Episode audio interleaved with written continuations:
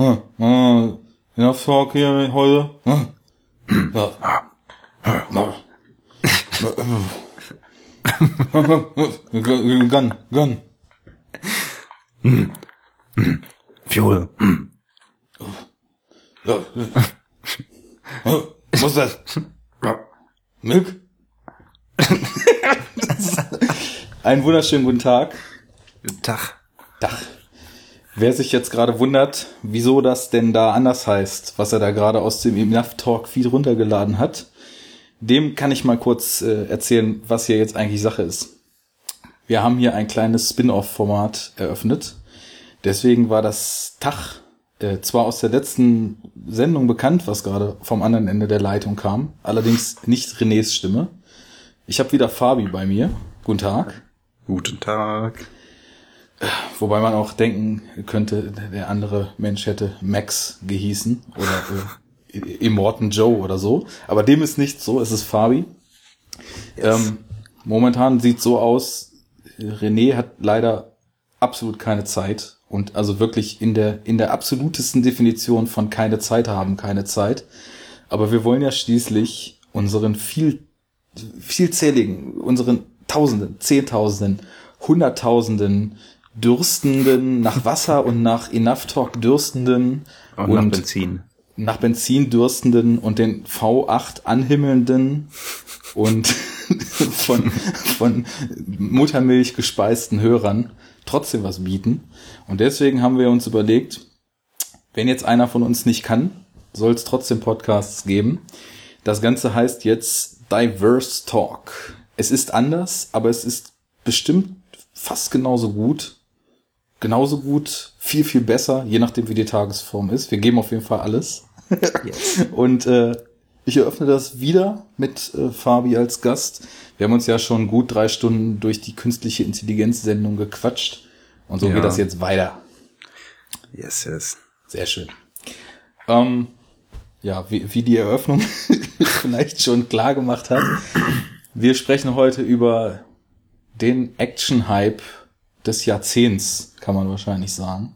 Zumindest, Ja. wenn ich meiner Filterbubble im Internet äh, Glauben schenke. Und den vielen Menschen, in denen ich mich in den letzten drei Wochen über diesen Film gestritten habe, aber dazu später mehr. Und wir haben noch andere Pläne. Wir haben nämlich beide noch einen zweiten Film gesehen, der irgendwie überhaupt nicht damit vergleichbar ist, aber irgendwie auch schon. Oder? Ja. Findest du? Ja, also es, äh, es geht, soll um Ja. Lost River gehen, das äh, Regiedebüt von Ryan Gosling. Und ich finde, dass die Filme zwar was völlig anderes wollen und äh, völlig anders agieren, aber einen relativ entscheidenden Überlappungspunkt haben, nämlich etwas, was in den letzten Jahren irgendwie außer im Kunstkino so ein bisschen außer Mode gekommen ist, nämlich ohne viel Tamtam und äh, Gerede seine Story, die relativ vage gehalten ist, nach vorne zu bringen. Visuelles Erzählen wird gerade an allen Ecken und Enden äh, gesagt. Und das ist vielleicht so die Schnittstelle zwischen dem ultimativen Action aufs Maul hyperkinetischen Verfolgungsjagd-Banger und dem bunten, äh, verstörenden Farb- und äh, Bildrausch, den Ryan Gosling ins Kino gebracht hat. Ne? Ja, du bist noch doch. skeptisch, ich merke es schon. nee, ach. Äh, ich, ich glaube, ähm, es leckt.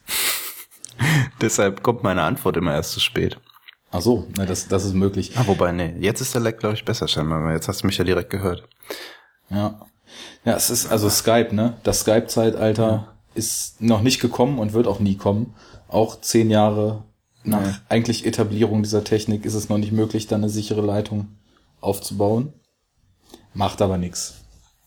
So, ähm, wollen wir vielleicht mit Mad Max anfangen? Falls ich mich wieder aufrege, können wir dann mit Lost River mich wieder besänftigen. Ist auch Ja, so ich glaub, schön. das ist besser. Das ist auch so schön, weil ich glaube, ich sehe beide Filme sehr anders als die Allgemeinheit. Ähm, Ja, beim ersten äh, Äh, ich nicht. Ja. äh, kann man ja schon mal vorwegnehmen.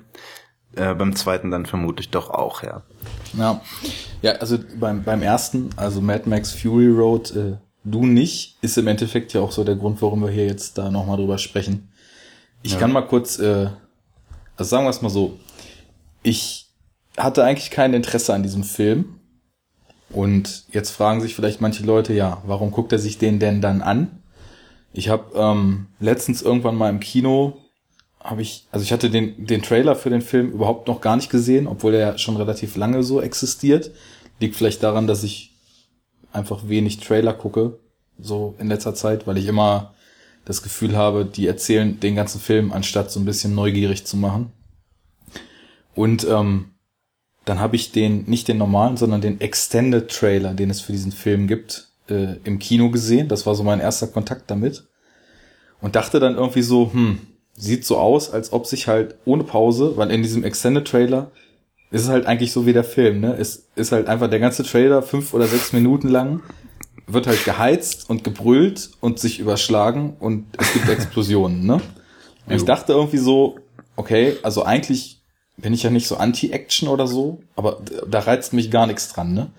Das habe ich dann äh, auf Moviepilot zum Besten gegeben, so auf der Filmseite, so mh, nachdem ich irgendwie geschrieben, so nachdem ich gestern den mit persönlicher Ankündigung von George Miller, der halt noch da so vorgeschnitten war und viel Spaß beim Trailer gewünscht hat, nachdem ich jetzt den Wonderful Extended Trailer genießen durfte, klicke ich einfach mal so mit mit äh, Überzeugung auf kein Interesse bei dem Film. Ist ja so, kannst ja beim Moviepilot vormerken oder kein Interesse an, äh, anklicken.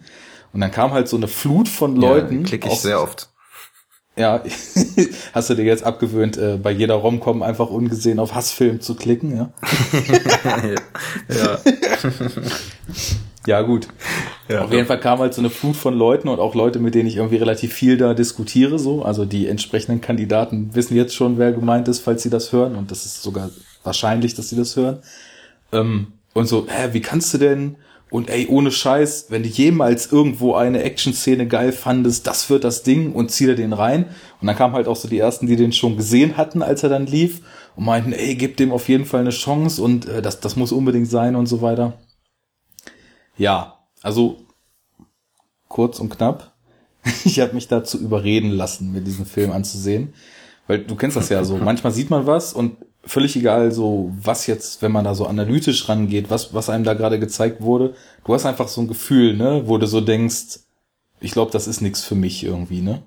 Also es geht mir zumindest häufig so. Hm. Das, das war bei dem Trailer halt sehr ausgeprägt. Naja, habe ich mich überreden lassen. und jetzt erzähl du doch vielleicht erstmal, wie du den Film fandest und dann steige ich wieder ein. Ja. ja.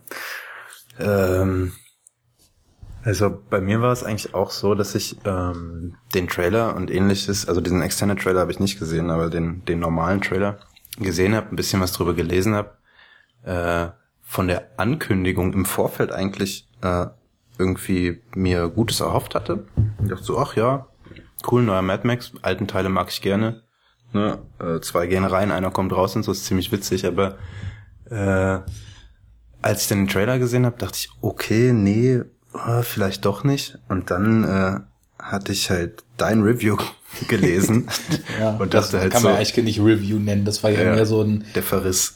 den Frust von der Seele schreiben und sagen, ihr könnt mich alle mal. ja. Ja, und, und daraufhin habe ich dann gedacht, okay, nee, eigentlich bin ich mit dir halt fast immer d'accord, was Filme angeht. Und dachte, dann gebe ich mir vielleicht doch lieber nicht. Weil jetzt irgendwie, also ich hatte jetzt auch nicht so viel Zeit äh, in letzter Zeit. Dachte dann, äh, gut, willst halt irgendwie noch Lost River im Kino sehen und willst halt Victoria im Kino sehen und, und äh, was weiß ich, was da, irgendwas war da noch, fällt mir jetzt nicht ein. Aber ähm, dann äh, hat mich halt auch ein Freund gefragt, irgendwie, meinte, ach komm, lass uns den noch mal angucken. Irgendwie war halt auch Kinotag und so weiter, schlechtes Wetter. Dachte, gut, machen wir. Und äh, ab der ersten Minute an war ich absolut drin und fand's super geil. Also es ist halt echt total einfach nicht das, was ich nach deinem Review erwartet hatte. Also so für mich persönlich von der äh, von der Wahrnehmung her einfach. Also äh, wir haben ja auch dann schon mal drüber gesprochen, allgemein, wie ja. man irgendwie heutzutage, also wir beide jetzt äh, und auch andere, mit denen ich darüber gesprochen habe, irgendwie nicht mehr so angeturnt ist von Action im Kino. Und ähm, beziehungsweise von so übermäßiger Action. Ja. Äh, da kann man später auf jeden Fall nochmal irgendwie gesondert drauf eingehen, wenn es. Äh, da kann man einen guten Schwenk noch machen, ja. Mhm. Ähm, und ich halt auch oft dann einfach irgendwie bei so, so den krassen Actionfilmen und krassen Action-Blockbustern, wie auch immer, die ich in den letzten Jahren so gesehen habe, einfach dann auch eben gelangweilt war, wie du auch in deinem Text halt geschrieben hast. Äh, mhm. Weil es mir dann zu lange ging und dann denkt man, okay, ey, jetzt kommen wir zum Punkt und klar, wir gucken ja, ein Actionfilm ist mir schon klar, dass es um Action geht, aber äh, ja, ne, wie dem auch sei.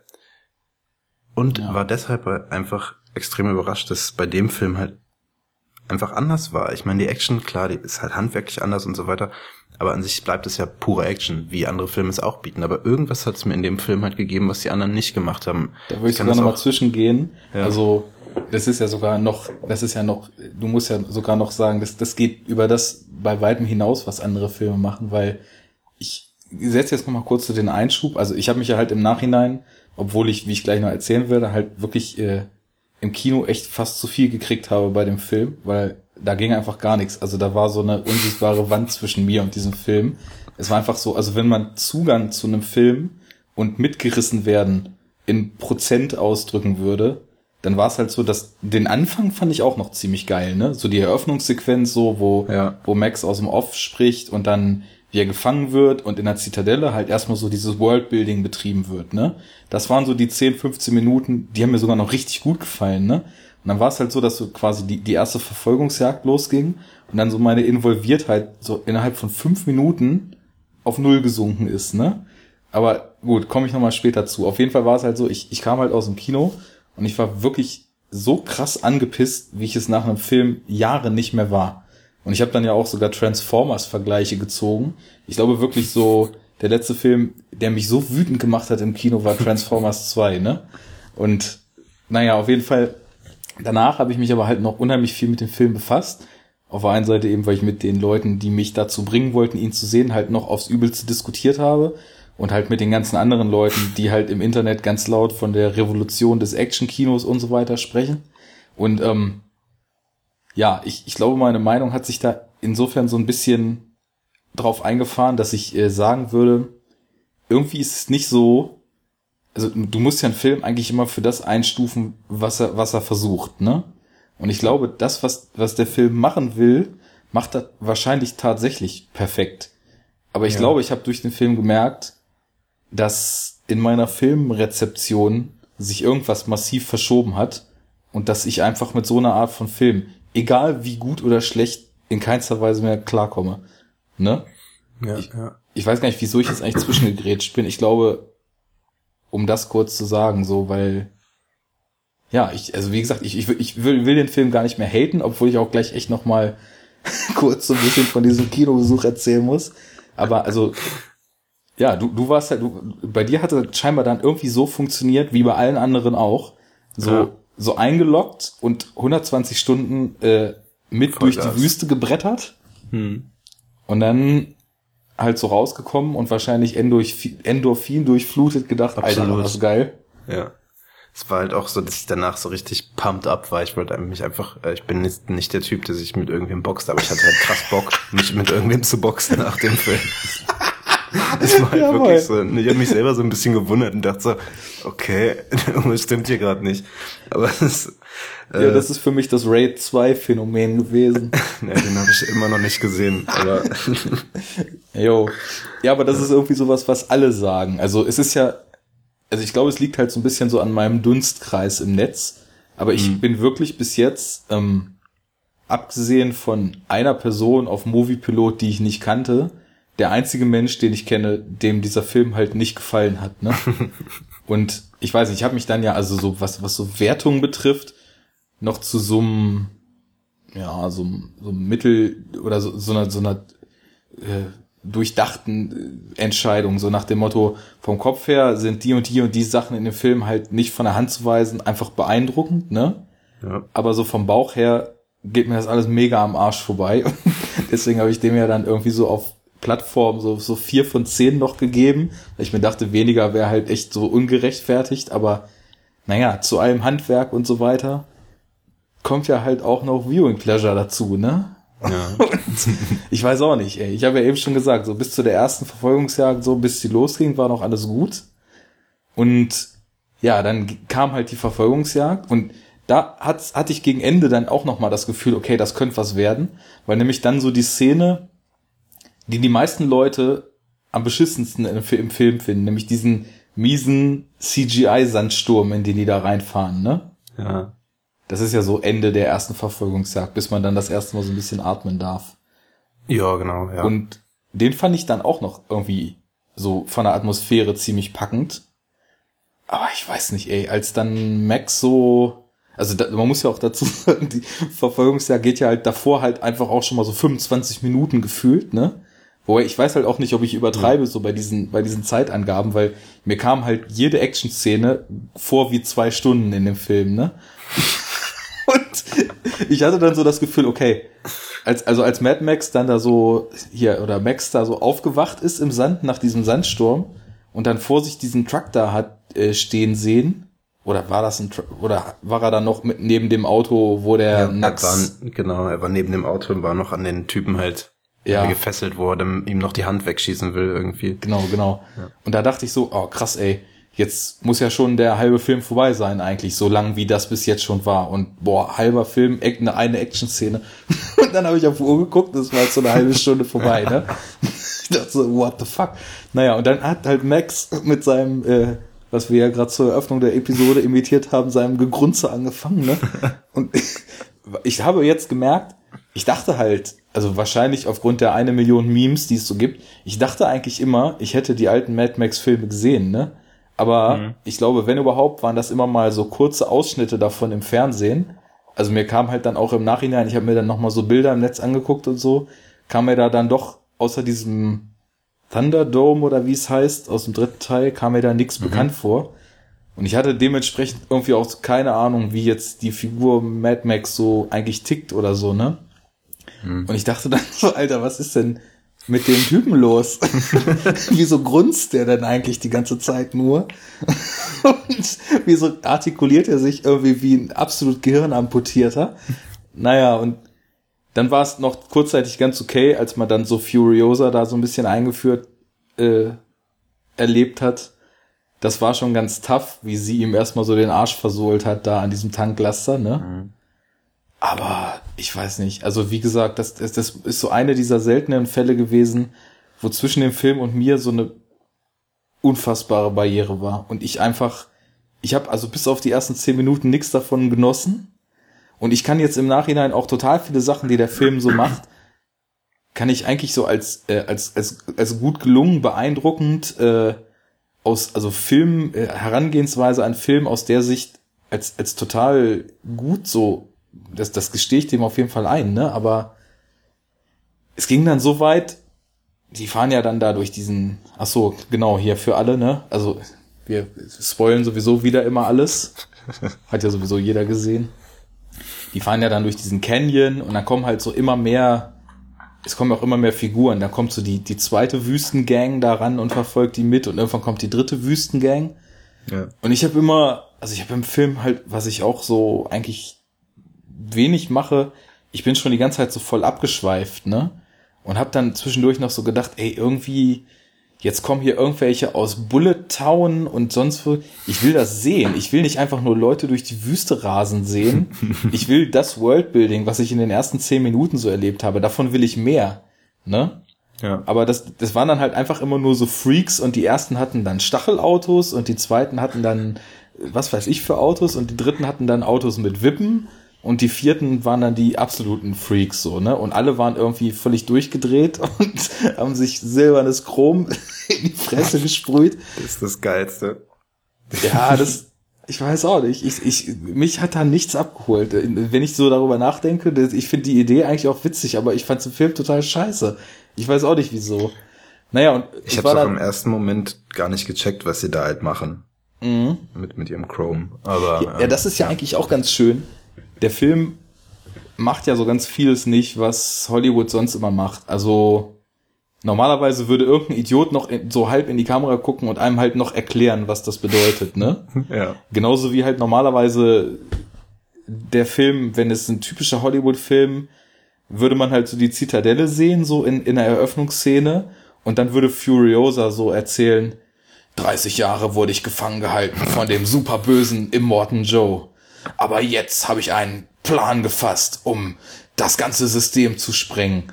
Und weißt schon, was ich meine, ne? Und ja, absolut. das macht ja der Film alles nicht. Das ist halt auch sowas, was ich dem eigentlich total positiv anrechne, weil ich ganz oft auch so denke, wieso halten die Filmemacher einen für zwölfjährig? Ne? Oder für, für, für einfach dumm. So, ich meine zum Beispiel in Guardians of the Galaxy, als Rocket den, den einen, äh, hier Rocket Raccoon, den Ausbruch aus diesem Gefängnis beschließt und dann hebt er so die, hebt er so diese künstliche Gravitation auf und alle schweben hoch und dann guckt ihn diese grüne Tante von den Guardians an. Oh my God, you found a way to disable gravity.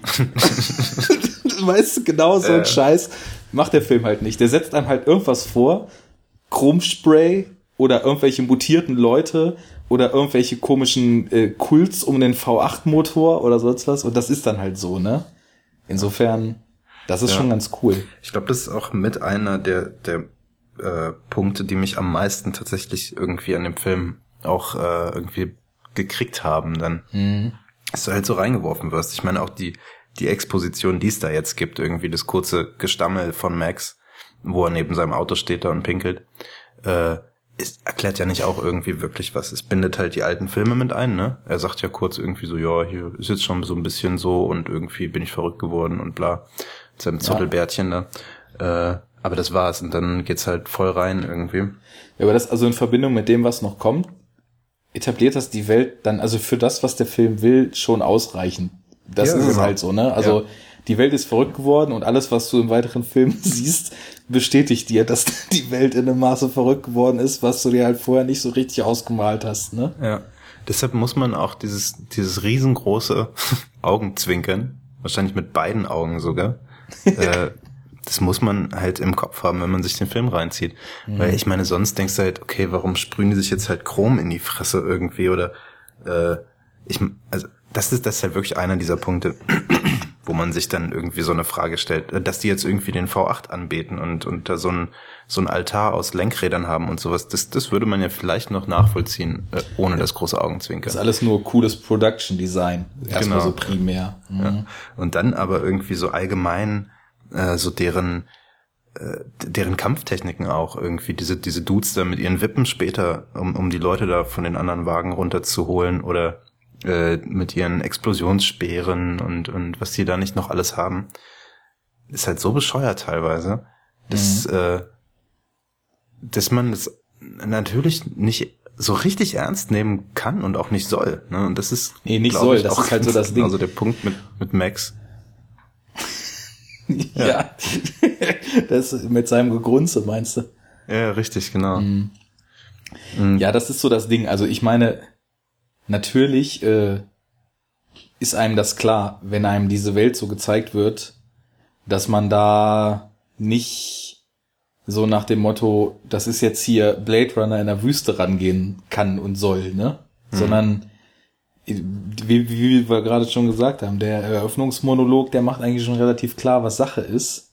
Nämlich, dass man sich jetzt halt erstmal auf die absolute Dosis Wahnsinn einstellen muss.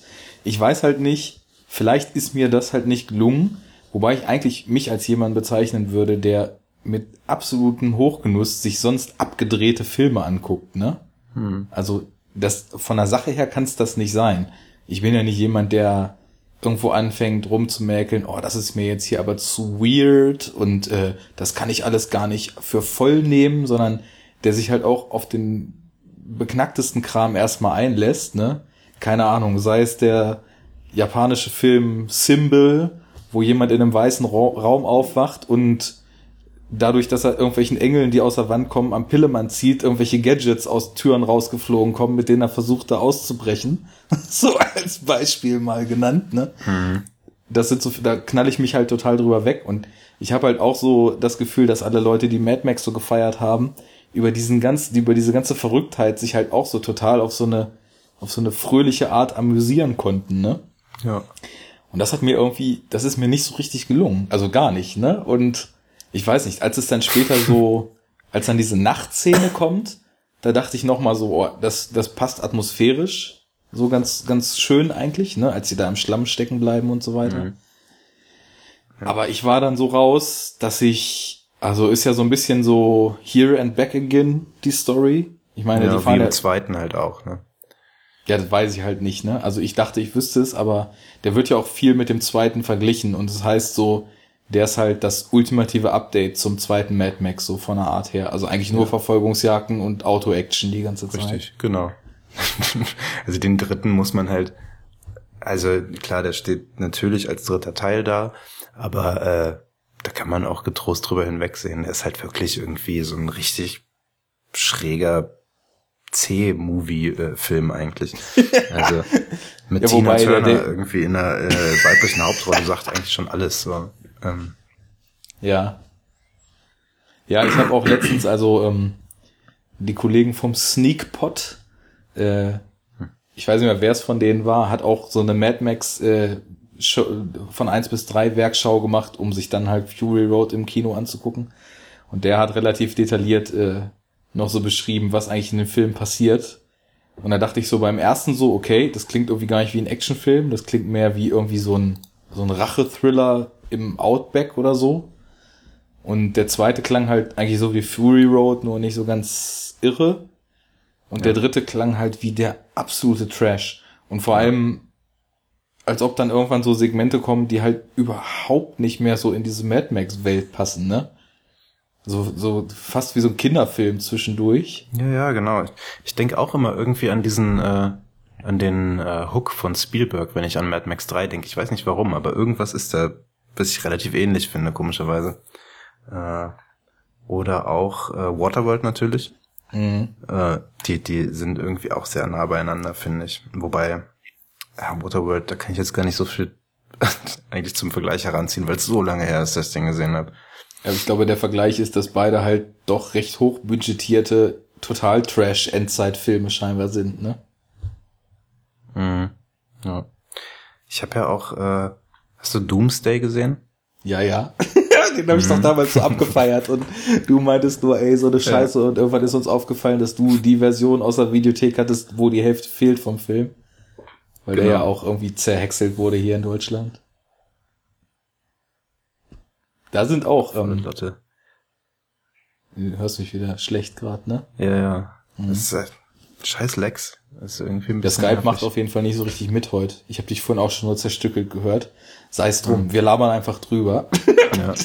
Ähm, In Doomsday gibt's auch diese, das ist im, im Endeffekt, also Doomsday klaut sich ja aus sämtlichen Endzeitfilmen irgendwas zusammen und dann kommen Ritter das ist halt das Geilste, diese Ritter, ey.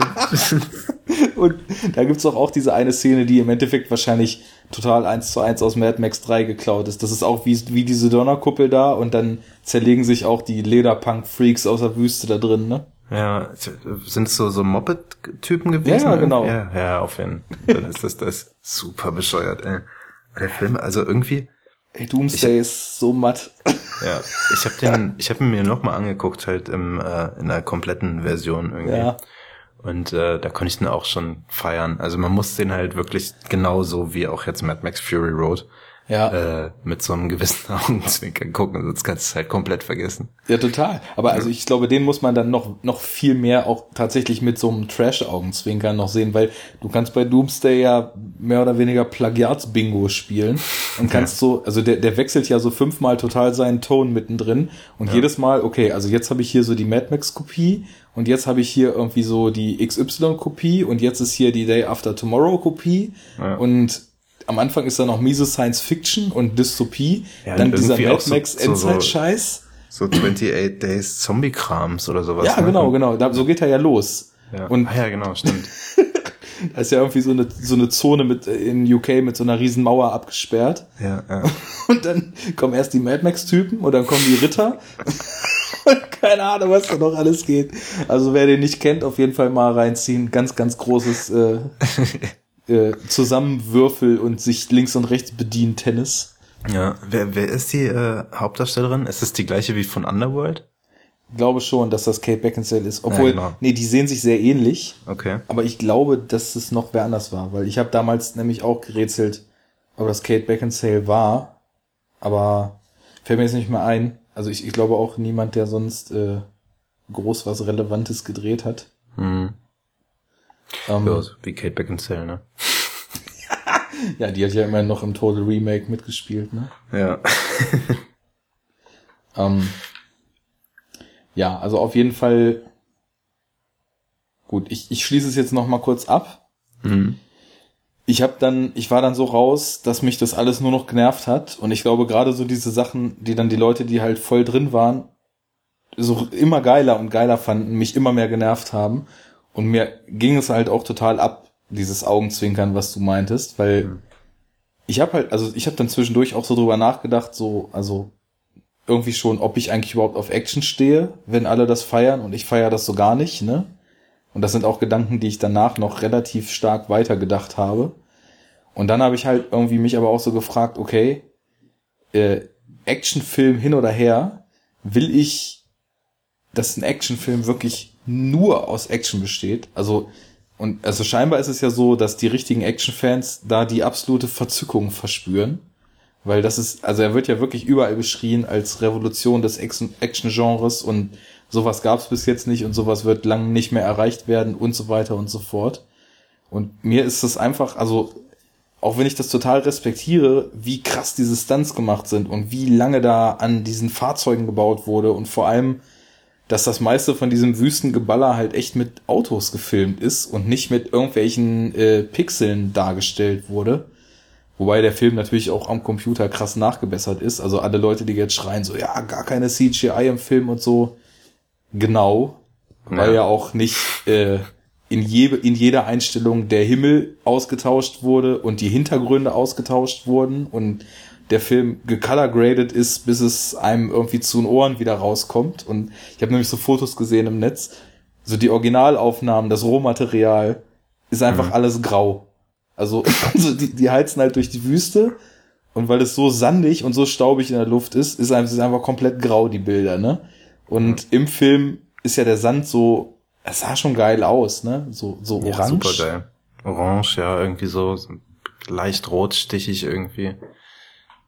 Und der Himmel dann so blau als Kontrast. Ja. Das war schon, also da haben sie wohl auch ziemlich lang dran rumgedoktert. Also irgendwie ein Vierteljahr Post-Production immer wieder neue Varianten ausprobiert, um das Color Grading dahin zu kriegen, wo sie es jetzt hatten. Naja, aber ich war nicht drin. Und dann war es irgendwann so weit, als sie dann wieder zurückgeheizt sind und das dann halt auch losging, dass er sich mit diesem, diesem Sohn von dem äh, Immortan Joe, der so riesig und groß und ultra dumm war, Weißt du, wen ich meine? Ja, mit, dem ja, sich, mit, mit, dem sich Max dann da auch noch auf den Trucks während der Fahrt gekloppt hat und so weiter, ne? Ja. Da war ich so weit, das muss ja so 20 Minuten vor Ende ungefähr gewesen sein, dass ich echt überlegt habe, ob ich einfach gehe. Weil mich das so, so kalt gelassen hat. Und ich dachte halt, also ich habe so zu dem Zeitpunkt vorher habe ich noch kurz gedacht, Alter, Jetzt erzählen sie mir auch noch, dass hier in der Welt irgendwelche Leute rumfahren, die mit Wippen an ihren Autos andere angreifen ist klar.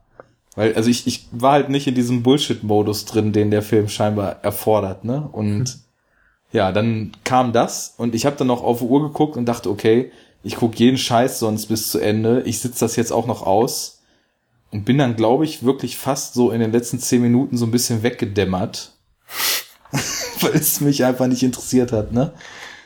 Naja, und das war dann so, ich habe dir, ich glaube, ich habe dir nach dem Kino geschrieben, Alter, ich habe seit Transformers nicht mehr so eine Scheiße erlebt. Ja, ja hast du. Und du meintest nur so, what? und also ja, ich, das, das habe ich auch im Internet noch geschrieben.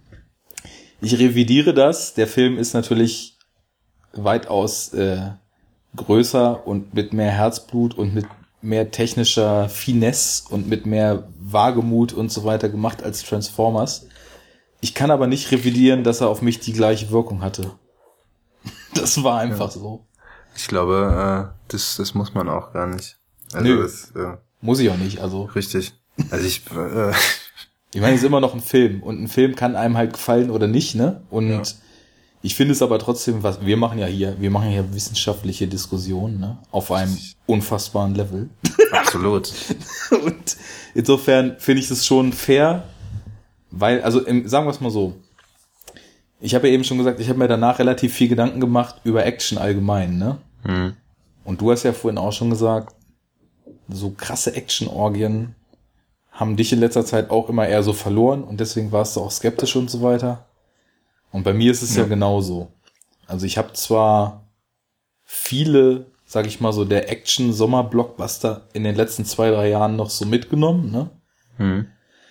Aber ich hatte irgendwie im Nachhinein immer so das Gefühl, oh, wenn die Action-Szene nicht so mega ausgedehnt gewesen wäre, dann wäre der Film echt wesentlich besser gewesen. Und in jedem Marvel-Film, wenn nicht schon wieder ein Raumschiff in der Stadt gestürzt wäre, dann wäre das Ganze auch irgendwie am Ende noch erträglich gewesen.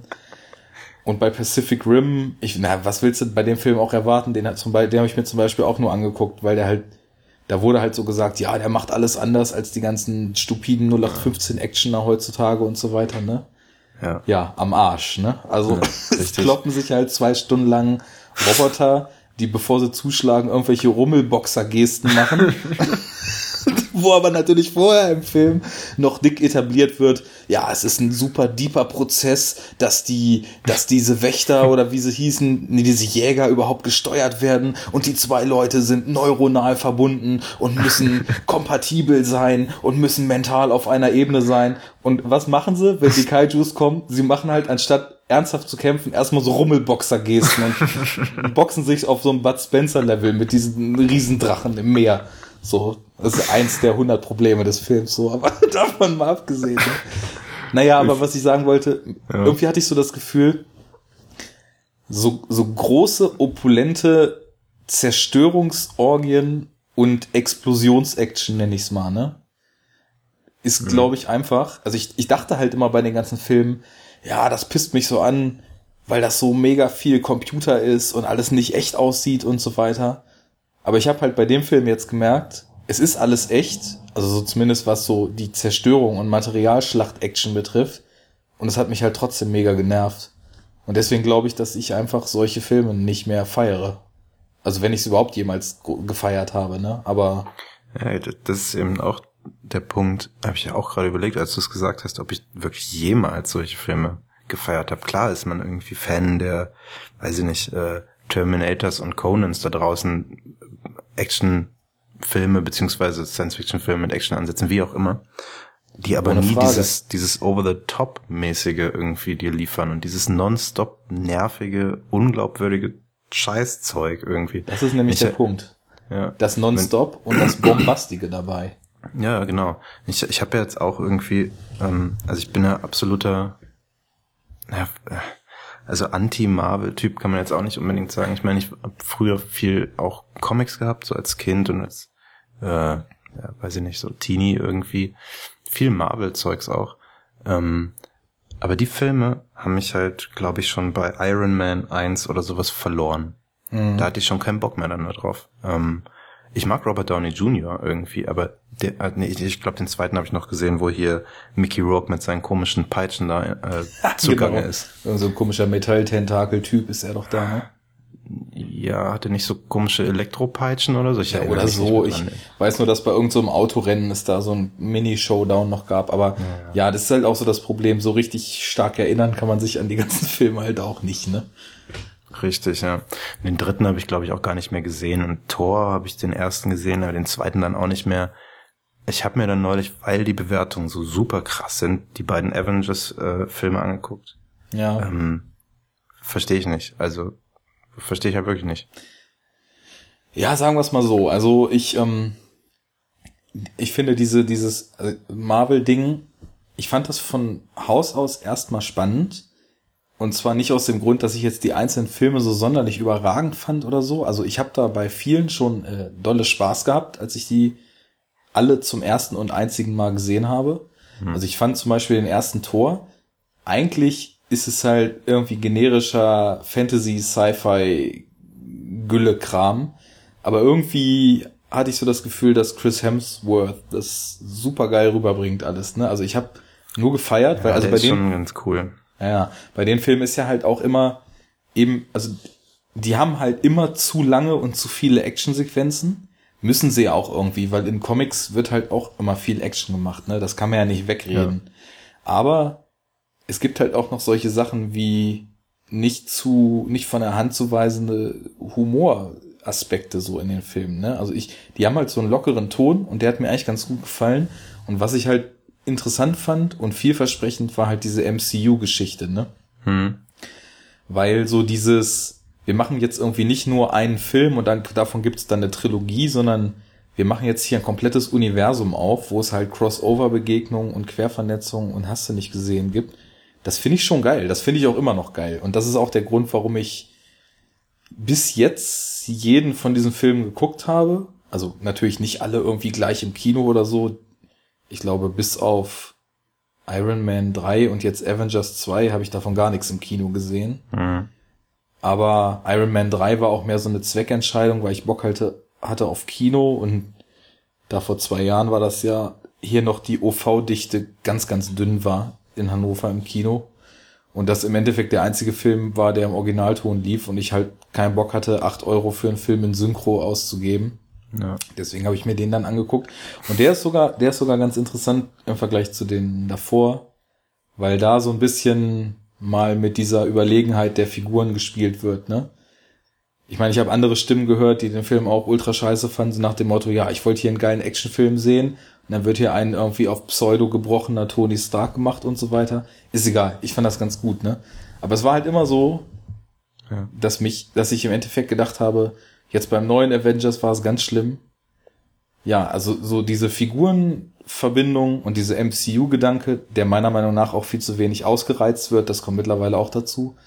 Das passt alles, aber die Action ist halt irgendwie Videospiel-Action, die immer viel zu lang und viel zu laut ist, ne? Und wie wir da eben gerade drauf kamen, ich, ich laber da immer rein und lande wo ganz anders. die, Ac die Action ist ja heute, das ist ja viel mehr Bombast als früher. So, ich weiß nicht, die Actionfilme, mit denen wir sozialisiert sind, da ist halt der absolute Abriss, ist halt Kommando, so wo, wo halt Arnie am Ende 20 Minuten mit seinem Sturmgewehr und mit seinen Granaten eine Insel niedermäht, ne? Aber wenn du dir mal überlegst, vom Impact der Action her, ist das ja trotzdem ungefähr so ein halbes Prozent von dem, was in einem Avengers-Finale zu Bruch geht, ne? ja. So, Also gerade jetzt im, im, im zweiten Avengers ist halt, also ja, muss man sich schon irgendwie zusammenreißen, da halt dann nicht irgendwie lachend oder heulend das Kino zu verlassen, muss ich ganz ehrlich sagen. Ja, das habe ich genauso gesehen. Also ich, ich mochte halt äh, beim ersten, wie gesagt, also der Humor hat mir ganz gut gefallen daran. Story fand ich jetzt ehrlich gesagt auch gar nicht so wichtig, aber so dieses Miteinander der Figuren, die man vorher alle nur so einzeln gesehen hatte, das waren halt schon so coole Momente. Und Ge- Ich finde, das waren fast tatsächlich die schlimmsten Momente. Echt? Dieser, diese Eröffnungsszene, ne? Wurde dann, äh, oder war das der Film? Ja, doch, genau, wo die da in diesem, in diesem äh, verschneiten äh, Nein, Wald das ist ja der sind. zweite. Genau, ich rede ja. Ja. vom ersten. Ach so, okay. Ja. Da wollte ich nämlich auch drauf hinaus gerade. Beim ersten war das halt total cool, die plötzlich alle dann echt mal zusammenzusehen, ne? Weil das auch so im Superheldenkino was war, was man so noch nicht kannte. So, also Ja. früher waren ja auch viele Superheldenfilme echt richtig scheiße, so die alten Fantastic Four oder der alte Daredevil oder Catwoman oder Ja. Elektra oder äh, hier, wie hieß der eine mit Mila Jovovich noch? Ähm, Ultraviolet. ja, ja. Das war echt so richtiger Trash damals, ne? Aber Absolut. und ich fand halt so, als Marvel das selber an sich genommen hat, war es eigentlich, äh, war es erstmal vielversprechend. Und im ersten Avengers passte das auch alles zusammen. Aber was du gerade meintest, das ging mir nämlich genauso. Am Anfang vom zweiten, da war es halt so, der geilste Moment vom ersten Film, der halt voll was Besonderes war am ersten Film, wird halt so nach zweieinhalb Minuten reproduziert. Und du weißt, wo die dann so alle springen und dann Ja, einmal so eine genau. Slow-Mo ist, ne? Super furchtbar, wirklich. Kriege ich halt Gänsehaut irgendwie vor Scham, wenn ich Ja. das sehe. Und ich dachte auch nur, Alter, ey, das, da, da, das hat nichts mehr irgendwie mit Special und besonders und so zu tun. Das ist einfach nur okay. Wir wissen, das fanden alle im ersten geil. Und zwar war es im ersten im Finale so dieser geile Shot, wo die Kamera um alle rumfährt und so im Kreis alle einmal einfängt. Ja. Ich denke mal, da haben Comic-Nerds schon irgendwie Feuchte eher so, so abge abgespritzt im, im Kinosessel. Aber ja, das kommt dann halt direkt und am schlimmsten fand ich aber in Avengers 2 diese Hulkbuster-Sequenz in der Mitte, wo Tony Stark da in Südamerika äh, den unter under die Influence stehenden äh, Hulk da äh, eindämmen muss Hm. und die einfach nur so völlig ohne Sinn mal so 20 Minuten lang eine Großstadt zerlegen, ne? Ja, absolut. Also, wo, wobei, als Fan, äh, der ich nicht mehr bin, aber ich kann es mir vorstellen, wartest du halt so auf diesen Hulkbuster. Du denkst halt, wow, ja geil, jetzt kommt er und dann geht da das große äh, Gemetzel irgendwie los zwischen denen und die machen alles kaputt, aber retten die Leute natürlich, die da so dazwischen stehen. Ähm, Ja, das wird ja jetzt die ganze Zeit so. Deswegen ist ja Avengers 2 jetzt viel geiler als Zack Snyders Man of Steel, weil bei Man of Steel wurde sich ja nur durch die Hochhäuser gekloppt und bei Avengers werden ja vorher die Leute gerettet, ne? ja, man, ey, Deswegen, deswegen ist Avengers halt viel, viel besser. das, äh, Ja, gut. ja, äh, wir gehen mal einfach wieder weg, glaube ich, von Marvel. Ich glaube, wir gehen einfach mal wieder weg.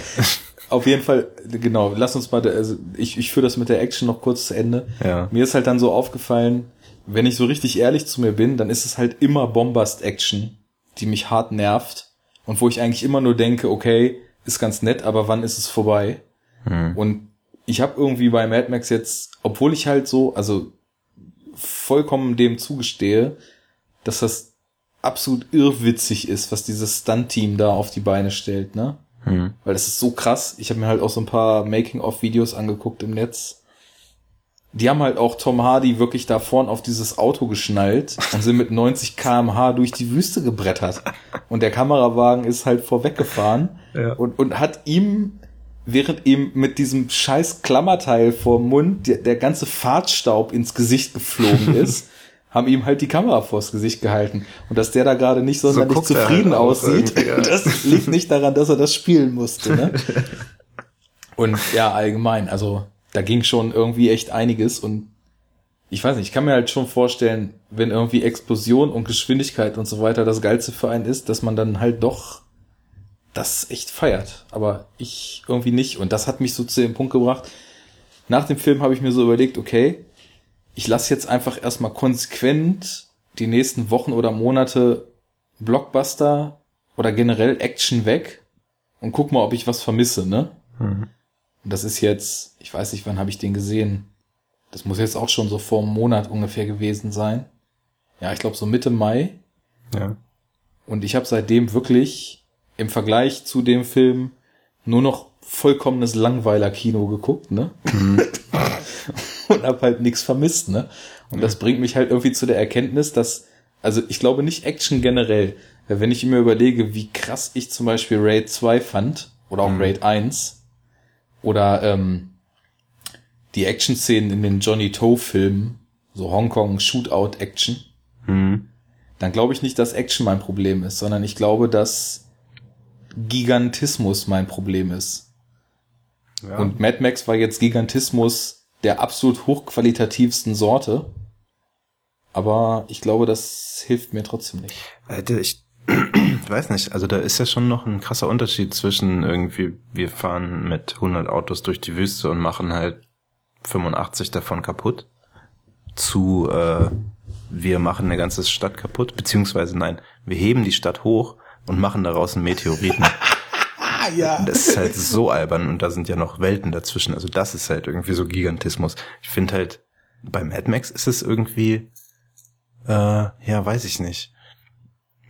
Ich kann Es ist auf jeden Fall fokussierter, glaube ich, das kann man sagen. Weil absolut.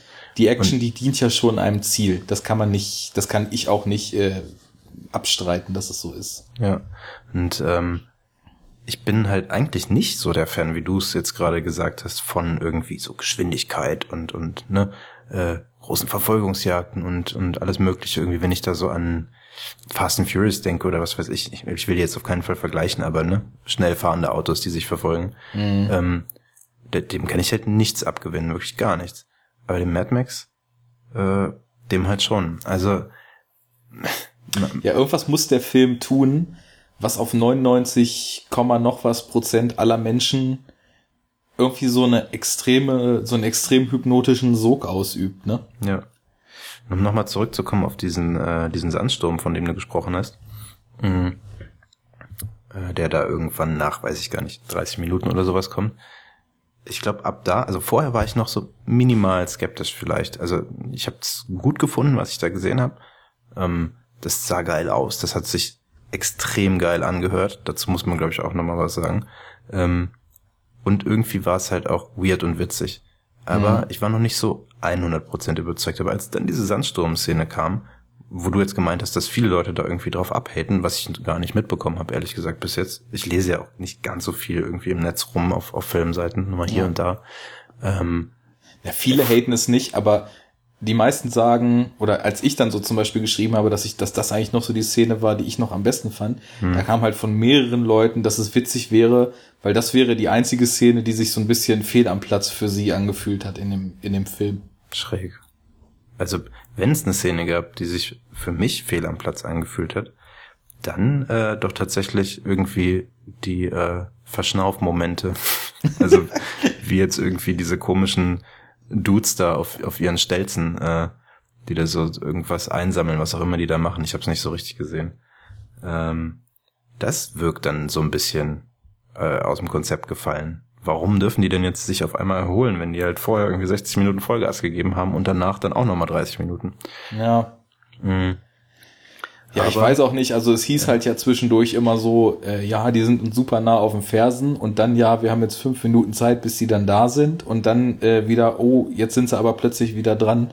Also ich weiß nicht, sowas finde ich dann also wenn der Film für einen funktioniert, dann ist es irgendwie nichts, wo man sich da Gedanken drüber machen muss. Das finde ich dann so ein bisschen nitpicky irgendwie, da mhm. sich zu überlegen, ja, also wenn ich jetzt die Geschwindigkeitsgleichung ausrechne, die sind jetzt gerade zweieinhalb Kilometer entfernt, das sehe ich an der Höhe der Staubwolke. Und jetzt will ich aber wissen, wie lange hier genau. Und Furiosa sagt, wir haben jetzt nur fünf Minuten, aber das wären reell nur zwei Minuten und zehn Sekunden. Ja. Also sowas muss ja auch nicht sein, ne? Aber hey, Mann.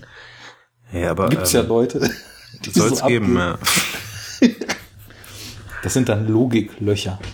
Nennt man das so, ja? ja, ich weiß nicht, was man an Logiklöchern so findet halt, ne? Also ich ja. finde den Begriff sehr, sehr fragwürdig generell. Ja. Viele, ah, ja. äh, na, nee. Nee, sag.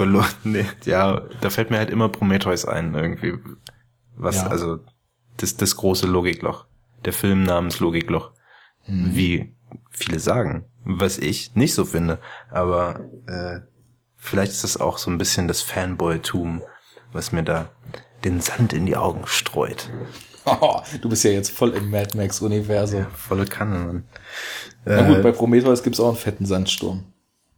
Mm, ja, ja, stimmt. Wobei stimmt. es eher ein Steinsturm ja, oder ein Kristallsturm, ne? Ich super geil fand. Boah, oh Mann, ey, auf jeden der, Fall. Ja, die, ich bin äh, ja auch totaler Prometheus-Befürworter, auch wenn ja. er nicht perfekt ist, aber der hat mir genau das gegeben damals im Kino, was ich erwartet habe. Ja, und deswegen. Ja und, und das, obwohl ich ihn äh, in 3D gesehen habe und halt eigentlich äh, das wirklich strikt ablehne. Hast du Mad Max eigentlich 3D gesehen oder normal? Nee, normal. Also ich hatte halt so die Wahl, entweder ich nehme 3D und OV hm. oder ich nehme 2D und Synchro. Hm. Und ich dachte dann halt so, also weil ich habe im Vorfeld gehört, dass insgesamt ungefähr zehn Sätze in dem Film geredet werden. Ne? Und dann dachte ich so, naja, okay, dann vielleicht eher die Synchro, weil ich mir war ja eh so, dass ich jetzt nicht ganz sicher war, ob das überhaupt ein Film ist, für den ich jetzt sonderlich viel Geld ausgeben will. Und dann bin ich halt am Kino Dienstag rein und habe da sechs Euro für bezahlt und 3D wären dann halt gleich wieder 10 oder 10,50 gewesen, ne? Ja, ja. Und dementsprechend habe ich mich dann für 2D entschieden. Ich habe dann auch 2D gesehen und mhm. ähm, ich kenne ein paar Leute, die in 3D gesehen haben. Äh, und das soll halt ein wirklicher Qualitätsverlust auch sein. Ne? Ist ja wieder so ein nachträglich. Bei jedem Film außer ja, Gravity halt, ne? Ja, ja, ja, schon. Also ich bin ja auch, wie gesagt, äh, nicht der große Befürworter von 3D, aber es gibt ja auch tatsächlich 3D-Filme, soll es geben, die wirklich mal als solche konzipiert waren. Ja. Und äh, bei denen ist es denn ja schon so, dass die 3D-Filme rein optisch irgendwie schon was hermachen. Wenn du jetzt ein, weiß ich nicht, ein Avatar nimmst oder halt Gravity oder sowas, dann ist es schon cool. Äh, aber gerade bei Mad Max zum Beispiel äh, sollen wohl auch halt irgendwie, ich habe ihn jetzt nicht 3D gesehen, von daher kann ich nur so vom Hören sagen äh, sprechen, wie äh, dass so ein krasser Farbverlust ist, irgendwie, äh, weiß ich nicht, Kontrastverlust, Unschärfe teilweise und so. Und das ist halt mega albern, ne? Also, das sind dann wahrscheinlich Auflagen. Ich kenne mich im Filmbiss nicht aus, äh, aber ich kann mir nicht vorstellen, dass der ähm, ich glaube mittlerweile echt, Miller? also alles, was, ja, George Miller heißt ja, ja genau. Äh, dass, dass der das irgendwie so sagt so, ja, geil, hier, 3D machen wir auch noch, ne, sieht zwar nicht so geil aus, irgendwie, eigentlich sieht ziemlich scheiße aus, aber machen wir trotzdem. Das, also äh, er hat, äh, da weiß ich ein bisschen was zu, zumindest ja. habe ich da in einem, äh, auf wired.com, glaube ich, einen Artikel gelesen. Er hat wohl ursprünglich schon gesagt, äh, als er dieses ganze Projekt äh, das, das hat, er hat ja diesen Film ungefähr so 15 Jahre geplant und immer wieder Steine in den Weg mhm. geworfen bekommen. Und als sich das dann wohl langsam so festigte, hat er wohl irgendwie gesagt, also er würde das Ding schon gern in 3D machen, weil er glaubt, dass so die Kinetik, die ihm vorschwebt, in 3D noch mal extremer ist. Und dann hat er ja auch äh, diesen alten Kameramann, mit dem er die alten Filme ja. gedreht hat, quasi außer Rente zurückgeholt. Und die beiden 70-jährigen Daddys oder zu dem Zeitpunkt, der Film wurde ja schon 2011 gedreht, glaube ich. Und, Im äh, Ernst? Ja, ja, 2011 oder 2012. Der war Ach, mehrere Jahre in der, in der Post-Production. Yeah. Also habe ich zumindest gelesen, mhm. äh, nachdem er dann irgendwie so zehn Jahre in der Pre-Production war. Ne? Und ähm, da hat er wohl gesagt, er, er will jetzt 3D äh, machen und mit dem Kameramann in Absprache war es wohl aber so, genau, das habe ich in einem Interview mit dem Kameramann gelesen und der äh, hat aber wohl gesagt, dass das wohl echt kaum machbar gewesen wäre mit echten 3D-Kameras, weil die ja noch mal schwerer und sperriger sind, bei den ja. Drehbedingungen zu filmen. Und deswegen haben sie das dann, haben sie sich dann für Postkonvertierung ähm, entschlossen. Okay und haben halt das Ding einfach so relativ normal runtergefilmt und dann halt diese eine miese äh, 3D Effekt-Hascher-Szene noch eingebaut, wo dieser Doof Warrior mit seiner Gitarre irgendwie, wo einem die Gitarre an diesen, an diesen Seilen einmal so entgegenfliegt, relativ ja. weit gegen Ende und ja, dann ja, von den Gummiseilen wieder so weggezogen wird. Genau. Ähm, ich weiß nicht, ob die Szene das ist oder halt irgendwann später ich glaube, das ist, äh, wenn, wenn, die, äh, wenn der Truck umkippt da gegen Ende und explodiert, da kommt einem doch auch irgendwas entgegengeflogen. Irgendwie so ein Lenkrad oder sowas, kann das sein? Ich glaube, da fliegt erst das Lenkrad und dann diese Gitarre. Das ist, ja, glaube ich, eine und dieselbe Szene. Dann, dann Als sie da gerade durch diesen Tunnel ja, oder genau. durch diesen Canyon wieder zurückkommen, ne? Richtig, genau. Ja. Äh, das ist, ähm, das ist kein CGI, habe ich neulich irgendwo gelesen. Das sind halt tatsächlich äh, reelle Objekte. Krass. Ja. Und das wiederum finde ich dann schon imposant. Also ich habe es jetzt auch nur 2D gesehen, mhm. aber äh, dass sie halt so einen 3D-Effekt, so diesen typischen Effekt-Hascher-Effekt bringen und den dann mhm. aber wirklich machen, ist schon wieder ganz witzig. Also das ist ja genau auch der Punkt, ne? Sachen machen. Das ist so irgendwie die, also Sachen wirklich machen. Ja. Ja, das ist, das ist halt einfach so, glaube ich, auch der Grund, warum halt Actionfans jetzt hier so ihren neuen heiligen Gral halt gefunden haben, ne? Weil es wirkt halt anders, wenn du Sachen machst. Ja. Als richtig. wenn du Sachen irgendwie zusammenklicken lässt. Ja. Es ist halt immer dieser kleine Rest Physik, der nicht so ganz stimmt, wenn das aus dem Computer kommt. Ja, richtig. Ja, wir haben ja auch, ich glaube beim letzten Mal auch tatsächlich kurz mal diese äh, supergeilen animierten Kämpfe zwischen äh, Menschen ja, genau. äh, besprochen. Ne? Das ist halt auch nach wie vor irgendwie einfach albern. Mhm. Naja, ähm, das ist zum Beispiel äh, auch ein Grund, warum ich, obwohl ich die Prämissen eigentlich nicht schlecht finde, warum ich mir die neuen Planet der Affen-Filme noch nicht angeguckt habe. Mhm. Weil ich irgendwie trotz äh, Motion Capturing und so weiter mir nicht vorstellen kann, dass ich, dass die Immersion da passt und dass ich da richtig eintauchen kann, wenn ich nur Computeraffen die ganze Zeit sehe. Ich habe auch nur den ersten, glaube ich, gesehen davon. Ähm, weiß nicht mal mehr, wie der heißt. Es gibt ja irgendwie eine Pre ja, in Deutschland. Oder? Eigentlich hieß der Film Rise of the Planet of the Apes. Auch ja. sehr catchy mit zweimal of the und nochmal of the im gleichen Titel. Ja. Naja, und für Deutschland wurde das halt mal wieder als äh, uncatchy und dann wurde da Planet der Affen Prevolution draus. Ja, genau. Aber welcher ist denn das? Das ist der erste, zweite oder dritte? Das oder? ist der erste von den neuen, genau. Okay. Und dann kam der zweite und der hieß eigentlich Dawn of the Planet of the Apes und der wurde dann zu Planet der Affen Revolution. Oh, da haben sich auch die deutschen Verleiher mal wieder unfassbar gut mit Ruhm bekleckert, was die Titelwahl betrifft. Ganz, ganz eigenartig. Könnte man auch einen eigenen Cast drüber machen. Irgendwie. Alter, das müssen wir mal machen. Ich habe ich hab schon in Listen teilweise so einen Scheiß gesammelt. Ne? Sehr gut. Der, der geilste Titel überhaupt ist ein alter Film, einer der ersten von David Cronenberg, ne? Hm. Der heißt im Original Fast Company. Der heißt auf Deutsch, halte ich fest, 20.000 PS, Vo Vollgasrausch im Grenzbereich. Das klingt halt wie ein Porno auch. Auf jeden Fall. Das ist richtig durch. Da Das kommen so Sachen bei raus, ey. Auch diese äh, Edge of Tomorrow Geschichte. Ähm, live, die, repeat oder sowas. Also, Ja. ne, das, äh, wenn es da irgendeine Backstory zu gibt, die das erklärt, okay, aber wenn man das erstmal so wahrnimmt, dass der Film halt im Original irgendwie Edge of Tomorrow heißt und Mhm. auf dem deutschen Verleihmarkt oder Kino, wie auch immer, also Live, Nee, Im Kino lief er als Edge of Tomorrow. Ja, genau. Dann ist er relativ doll gefloppt und deswegen wurde er dann im Verleih und Verkauf als Live, Die, Repeat. Okay, okay. Dann macht's ja so halb Sinn, wenn man äh, einem dann nochmal irgendwie das gleiche Paket mit einer anderen Schleife verkauft. Mhm. Okay. Weil es gibt ja auch tatsächlich schlimmere Titel als Live, Die, Repeat. Ja, gut. Ich fand Edge of Tomorrow hatte irgendwie ganz nett so diesen prophetischen Gedanken, so, so Mhm. die, die Kante zum Morgen nach dem Motto, wenn, wenn, wenn die Schlacht verloren ist, war's das mit der Menschheit, ne? Ja. Ich fand den Titel nicht schlecht, ich fand auch den Film ziemlich gut. Ja, ja, ich auf jeden Fall. Ich war auch absolut überrascht, ähm, dass der tatsächlich mir was taugt irgendwie. Ja. Äh, wie eigentlich äh, komischerweise fast alle der letzten Tom Cruise Filme und ich bin wirklich kein Tom Cruise Fan. Ich bin da ziemlicher Hater und ich habe die aus moralischen Gründen, obwohl das äh, total äh, zwielichtig zusammengeschusterte Doppelmoral eigentlich ist, habe ich die auch größtenteils alle ausgelassen. Aber Edge of Tomorrow, da bin ich dann mal schwach geworden. Und Oblivion hast du gesehen, oder? Nee, Ach so, guck dir den mal an. Der kann Ja, was.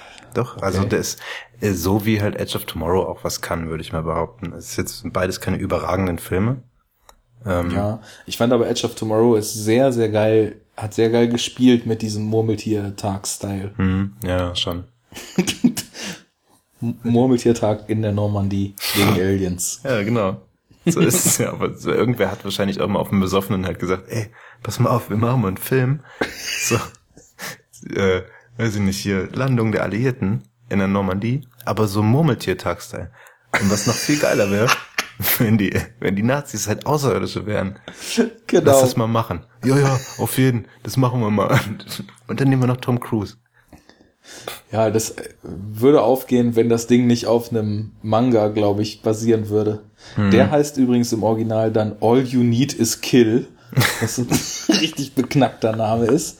Aber vielleicht wurde das aus dem Japanischen auch wieder nur total beknackt eingeenglischt, wer weiß. Vermutlich. Naja, We Are Losing Focus, macht aber nichts. Ähm, Wie fandst du den Soundtrack und allgemein den Sound vom Film? Edge of Tomorrow, Nee, nee, nee. Äh, Von Mad Max. Ja.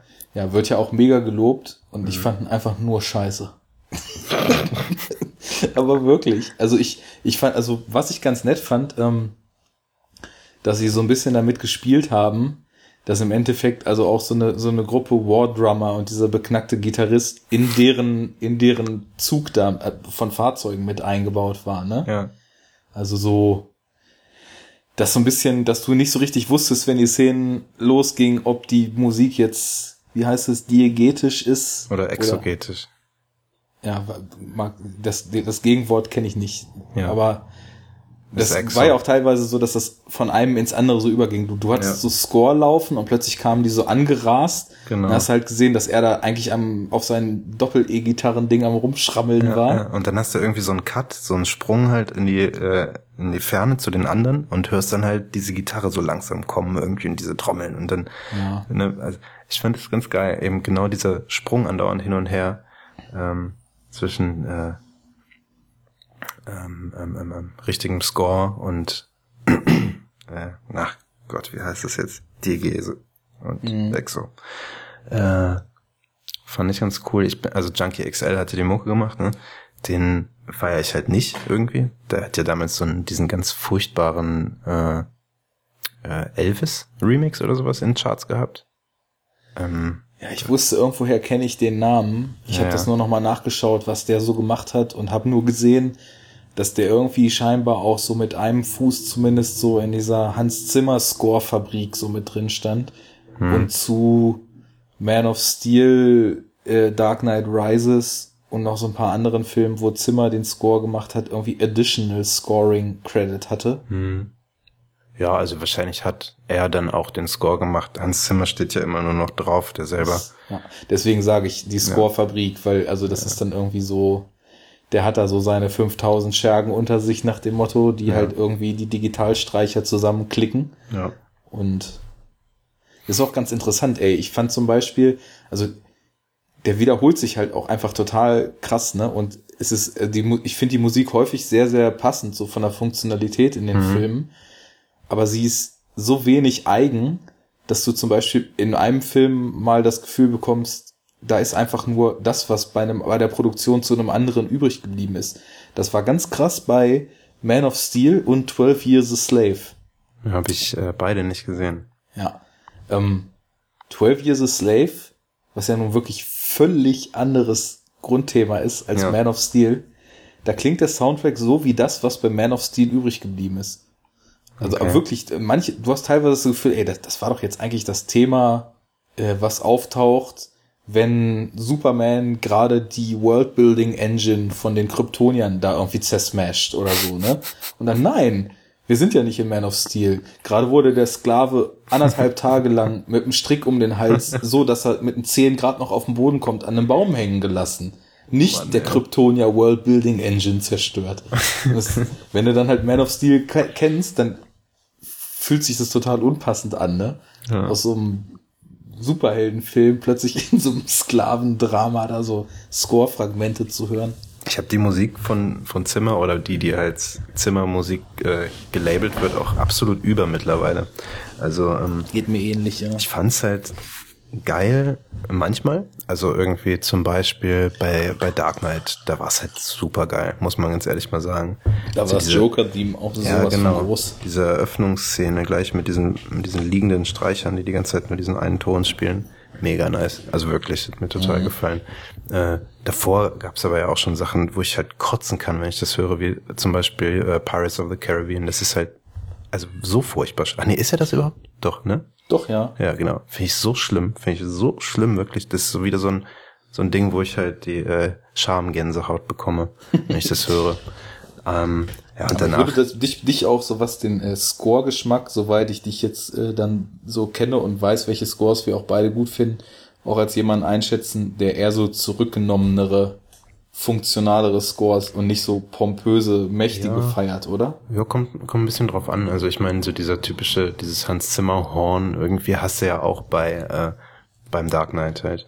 Und da finde ich schon ganz geil. Klar ist da ist ein Riesenunterschied jetzt zwischen Dark Knight Score und dem äh, Pirates of the Caribbean Thema. Ähm, aber zum Beispiel bei Interstellar, äh, Ja. das ist ja schon absolut irgendwie in your face, klar, ne, mit, mit Orgel und so weiter, aber die ist halt trotzdem, die Musik sehr laut, ähm, sehr vordergründig auch immer und vor allem natürlich auch immer da, so typisch Nolan-mäßig, ne, von Anfang bis Ende Musik durch. Das ist mir beim erneuten Schauen von Inception mal aufgefallen, Hm. dass ich, äh, also ich fand den Film im Kino damals schon sehr geil, dann habe ich ihn irgendwann schon Jahre auf Blu-ray gehabt, dann irgendwann erst nochmal geguckt. Dann hat er mich noch viel mehr geflasht, weil ich viel mehr so, sind ja verkopfte Filme, so die Nolan-Filme, ne? Aber gerade so dieses, hier, ich schmeiß dir jetzt das und das und das hin und dann kannst du halt äh, mal rätseln, so bezüglich Traumrealität und welche Ebenen sich hier verschieben und wann, ab wann es vielleicht kein Traum mehr sein könnte und so weiter. Ja. Da gibt der Film einen schon echt nettes Futter für, für x äh, Interpretationen.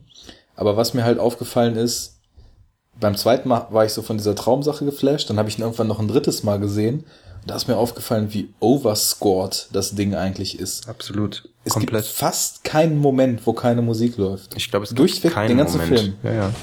Ich glaube, es gibt wirklich keinen einzigen. Und der einzige, wo ich jetzt mal überlegen müsste, äh, ob da vielleicht dann doch mal kein Score ist, ist die Stelle äh, in dem Hotelzimmer, wo sie dann ähm, die kommt ja öfter, ne, dass er halt in dieses Ja. Hotelzimmer geht und äh, Maul da auf der Die, Fensterbank die sitzt. prägnante genau. wo man es wirklich das erste Mal mitkriegt, was passiert ist. Ne? Richtig, ne? genau. Und da bin ich mir nicht ganz sicher, ob da. Da kommt nichts. Da ja. brauchen sie, da brauchte er, also im akustischen Design halt Raum für dieses Windrauschen in dem offenen Fenster. Du hörst nämlich die ganze Zeit, wie der Wind in die Gardine rauscht, mhm. wie der Wind draußen auf dieser Balustrade lang rauscht. Okay. Das weiß ich nämlich auch. Das ist mir aber auch wirklich fast als die einzige Szene, die ohne Score ist, so ja. in Erinnerung geblieben. Und Interstellar ist eigentlich genauso overscored, aber. Ja, aber bei Interstellar muss ich halt schon. sagen, es passt so krass. Also, äh, ich war, wie, wie ich gerade schon irgendwie so halb hergeleitet hatte, bis zu Interstellar wirklich abgeturnt irgendwie mittlerweile von Zimmer, weil er mich halt genervt hat. Aber das Ding, ey, Mann, ist das geil. Also der, der Soundtrack ist so bombastisch geil. Äh, Den habe ich auch einige Male noch abseits vom Film gehört danach. Ja, ich auch. Ich halt auch. Und ähm, klar, ob das jetzt Hans Zimmer ist oder irgendwie einer seiner Dudes, ähm, weiß man nicht. Aber es klebt halt das Label drauf. Von daher ja also fand ich wirklich gut. Und aber um da halt wieder zurückzukommen zu, zu Mad Max, mh, mm, der Soundtrack ist halt auch krass eigen irgendwie, ne? Junkie XL, man mag von dem dann auch irgendwie halten, was man will, aber der Soundtrack, der passt zum Film, äh, der macht halt noch mehr Energie irgendwie an den Stellen, wo er, wo er halt pushen muss und äh, macht daher auch irgendwie alles richtig. Der Film macht so viel richtig, das ist echt äh, gespenstisch. Ja, und das das ist auch sowas, ich gestehe das dem Film auch komplett alles zu. Und ich habe dann auch, also nachdem ich, ich bin ja aus dem Kino gekommen, eigentlich wie du, hm. ich wollte auch schlagen, primär Dinge kaputt, aber halt aus völlig anderen Gründen als du. Ne? Also ja. ich bin jetzt ohne Übertreibung, ne? Und das ist halt wirklich, das letzte Mal hatte von der körperlichen Wirkung, also dass ein Film mich so aufgeregt hat und so ermüdet hat, was Action betraf, das war halt wie gesagt Transformers 2 mhm. so, so ermattet, ne? Ja. Weil es einfach so viel und so laut war und ich einfach das nicht ver verarbeiten konnte. Aber ich hatte halt noch so einen zweiten Effekt, dass ich halt, also ich glaube, vor Wut zitternd aus dem Kino gekommen bin. Ne? Und ich hatte, ich hatte halt am Ende schon, wie gesagt, versucht, so ein bisschen runterzukommen, weil ich dann einfach so gegen Ende des Films so ein bisschen gedöst habe. Ne? Das mhm. hat aber nichts gebracht also so, als der erste Credit-Name da stand, bin ich halt aufgesprungen und raus und war halt irgendwie wütend und habe so leicht gezittert und wollte irgendwie um mich schlagen und rumschreien und alle nur anschreien, was sie an diesem Film gut finden können. So richtig, richtig aggressiv, ne?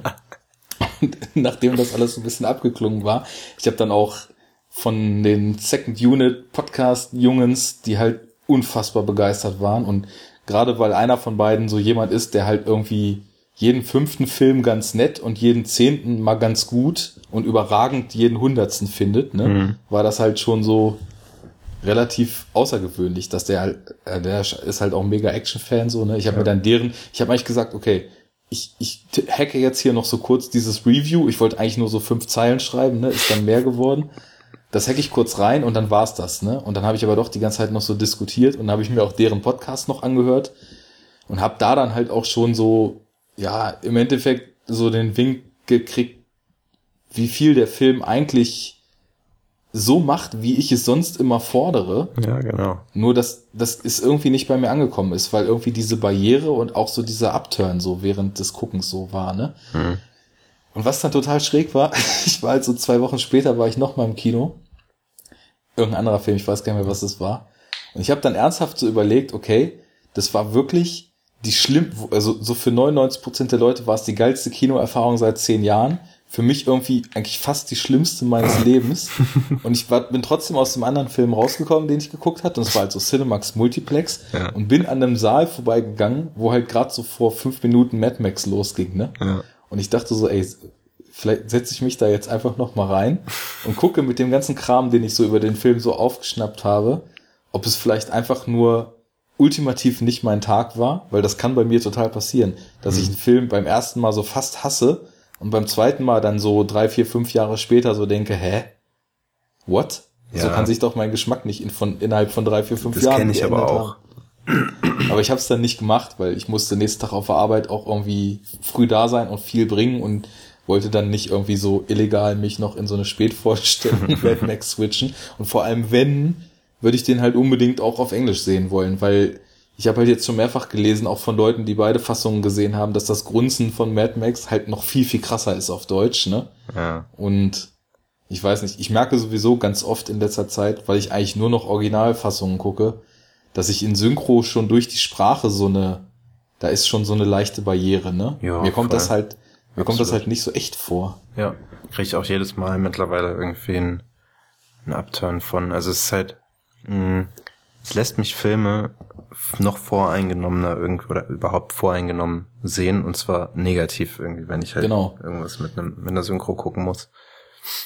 Ich habe dann auch oft so das Gefühl, ich kann eigentlich gar nicht einschätzen, ob das jetzt gerade gut ist, was ich da sehe. Du kannst die schauspielerische Weil- Leistung nicht einschätzen. Genau, ich, Ja. ich sehe halt nur die Hälfte des Schauspiels. Genau. Beziehungsweise ich sehe das komplette Schauspiel, aber da hören die andere Hälfte von Schauspiel ist. Ja. Und das ist halt einfach, ich, ich bringe immer diesen Vergleich, so Synchrofassung gucken, ist halt so nach dem Motto, okay, in Deutschland, da wird Synchro geguckt, also machen wir, erstellen wir jetzt eine Synchrofassung und zeigen die den Leuten. Das ist halt so, als ob man so ein berühmtes Kunstwerk irgendwie in einer Ausstellung in Deutschland zeigen würde. Und dann würde man aber denken, okay, die Deutschen, die finden Rottöne besser als die Grüntöne, in denen das Bild gemalt ist. Wir legen da jetzt einfach mal eine rote Schablone drüber, damit die Deutschen das sich besser angucken können. Ja, ja. Genau, So, halt, so empfinde ich das halt irgendwie, ne? Ich meine, allgemein die, die Synchro-Branche in Deutschland ist, die hat ja irgendwie äh, lange Tradition und die ist groß, da wird Geld gemacht, nicht, nicht jetzt irgendwie überragend viel oder sowas, ne, aber es ist halt, äh, es ist eben eine, eine ähm, na, wie heißt eine Branche hierzulande. Und äh, wenn man das jetzt dann eben vergleicht mit so den Holländern oder halt den Skandinaviern im Allgemeinen, äh, der, der lohnt es sich ja auch fast gar nicht, der Aufwand für irgendwie vier Millionen, äh, weiß ich nicht, Finnen oder sowas, äh, halt eine Synchrofassung zu schnippeln. Ähm, okay, dann kriegen die den halt irgendwie original. Vielleicht kriegen wir noch Untertitel, wenn das irgendwer schreiben will.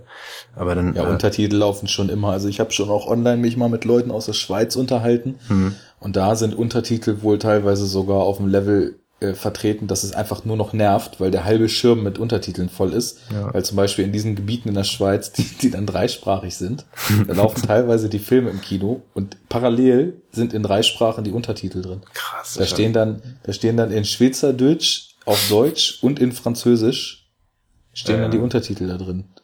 oder ich- ist, du siehst halt nur noch die Hälfte und das ist dann, da frage ich mich dann schon, was das kleinere Übel ist, weil Film ist ja nun immer noch ein, was Visuelles, wenn du dann die Hälfte vom Bild nicht mehr erkennen kannst. Mhm.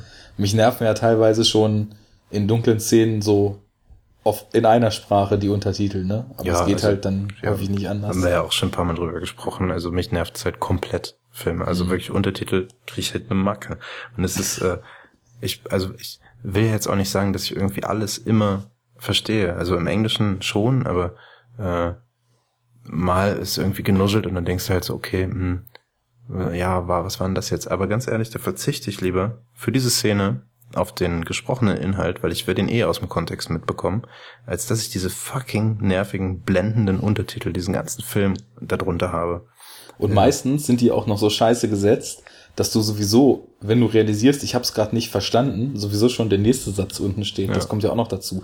Ich finde, die müssten immer so eine halbe Sekunde oder Sekunde Lag nach hinten verschoben sein, weil wenn du dann merkst, okay, ich raff's nicht, dass du dann drauf gucken kannst, ne? Aber das Ja. ist ein Das anderes ist- Thema. genau. Ähm, Aber Gut, ähm, äh, warte. Ja. Die ähm, zum äh, Original, ich habe Mad Max im Original halt gesehen Mhm. und äh, die Stimme, also da kannst du jetzt wahrscheinlich dann auch nicht so viel sagen, aber vielleicht, äh, ob das in der Deutschen auch so war. Seine Stimme ist halt auch super weird. Ich kenne mich ja nun mal ein bisschen aus mit mit Sound. Mhm. Und da wurde halt ordentlich was kurz mal gemacht, für die Hörer, weil du weil ich Sounddesign studiere. jo, ähm, und halt auch äh, auch mit mit Synchro und so ein bisschen auch tatsächlich was zu tun habe, auch wenn ich nicht mag. Äh, äh, aber ähm, äh, seine Stimme, also normalerweise ist es immer so in einem Kinofilm oder allgemein in einem Film wird Stimme äh, immer in die Mitte gemischt. Immer auf die Centerbox kommt die Stimme. Es sei denn, du willst halt wirklich irgendwie deinen deinen Raum ausnutzen und du willst dem äh, dem, dem Zuschauer halt sagen, okay, da hinten, rechts in der Ecke steht halt jemand, den siehst du jetzt gerade nicht, aber der ist da, deshalb hörst du ihn halt da. Aber normalerweise ist Dialog, Hauptdialog, immer auf dem Center Speaker. Und äh, da ist es nicht so. Und ähm, ich habe das Gefühl, ich habe ganz am Anfang die Eröffnungsszene, wenn, wenn er halt da irgendwie an seinem Auto steht, da kommt ja seine Stimme und, und die klingt einfach so eigenartig und du denkst, was ist das denn jetzt irgendwie? Äh, und die kommt halt über die Surround Speaker, die kommt halt komplett über alle, glaube ich. Also sie umgibt dich so vollkommen Ja, genau. dann. Und Mhm. die, äh, ich, ich habe den Film halt leider bis jetzt auch nur einmal gesehen. Ich werde mir definitiv nochmal angucken, mal genau drauf achten. Aber da wurde halt richtig viel an der Stimme rumgewurstet. Also nur um nochmal darauf zurückzukommen, dass man ja, dass das äh, die Originaltonspur zum Film dazu gehört. Ist jetzt in dem Fall halt auch nicht ganz so. Ich, ich könnte mir sogar vorstellen, dass er halt teilweise auch wirklich gedubbt ist von Ja. Tom Hardy. Ich kann mir auch vorstellen, also bei dem Chaos, du musst dir mal vorstellen, wenn die, was die da gedreht haben, was da akustisch für ein Chaos ist, ne? Ja. Da bist du halt schon froh, wenn alle Leute auf ihren Autos stehen bleiben und du die mit der Kamera gut einfängst. Wo willst du denn da noch einen Mic hinpacken, Ja, um genau. den Dialog aufzu aufzunehmen, ne? Also, das sind dann, ich glaube, das liegt einfach in der Natur der Sache, dass du da auf jeden Fall im Studio nachdubben musst. Ne? Ja. Nichtsdestotrotz, äh, ein Schauspieler, der die Szene gespielt hat und im Studio versucht, diese Szene und die Emotionen, die er beim Dreh dieser Szene hatte, das wird ja dann auch relativ zeitnah gemacht, Mhm. äh, nochmal nachzuempfinden und sich selbst nochmal so äh, lippensynchron und auf die Szene angepasst zu synchronisieren, ne, in der eigenen Sprache, ist halt was anderes als jemand anderes, der eventuell, du musst ja auch mal überlegen, Synchronsprecher müssen alles synchronisieren. Die werden sicherlich auch nicht jeden Film, obwohl die den teilweise auch gar nicht im Kontext sehen, was auch noch dazu kommt, Hm. weil die Filme ja heutzutage dann auch total lang geheim gehalten werden müssen. Ja, ja, ich kenne das. Also so, hast Genau, du schon hat mal so einen Cut gesehen? Zufällig? Ja, da, da äh, sind dann so lauter so Watermarks im Bild drin, Hm. ne? Und ähm, ja, ich habe das auch nur mal in einem Interview mit einem äh, Synchronsprecher gehört, dass du, du kriegst dann halt immer nur so einzelne Szenen Ja. und so wie der das sagte, auch nicht mal äh, in der Chronologie des Filmes, Ja, genau. Und da denke ich mir dann so, also früher wurden sich ja Monate Zeit genommen, um so eine Synchro für einen Film anzufertigen. Und ich finde so Synchros aus den 70ern, außer dass halt Franks immer Frank sind, äh, sind viel, viel hochwertiger als das, was heute so gemacht wird. Ja, ne? finde ich Da auch. werden auch noch viel mehr die Umgebungsgeräusche eingepasst. Wenn Leute in einem leeren Raum stehen, dann hat er eine hallende Stimme und nicht einfach so eine perfekte Studiostimme wie heute immer Ja. und so weiter. Also man kann ja extrem viel machen, irgendwie Stimme äh, einsetzen, also auch wirklich einbetten vernünftig, wird halt, wie du schon gesagt hast, oft einfach nicht gemacht im Deutschen, weil die Zeit fehlt. Es ist halt Ja, genau. Akkordarbeit, ne? Aber was halt noch viel geiler ist, diese, ähm, diese Prints, die man halt kriegt, um sie zu synchronisieren, die sind halt teilweise sind äh, Schablonen über den Film gelegt, dass du nur die Lippen siehst als Synchronsprecher. Boah. Also, dass du wirklich nichts über den äh, äh, vom, von, vom restlichen Film irgendwie siehst, abfilmen kannst oder wie auch immer irgendwie halt äh, leaken kannst. Du siehst halt nur die Lippen, hast deinen Text und ja, leg mal los. Ey, und wie findest du denn da rein? ja, Also gar wie- nicht, genau.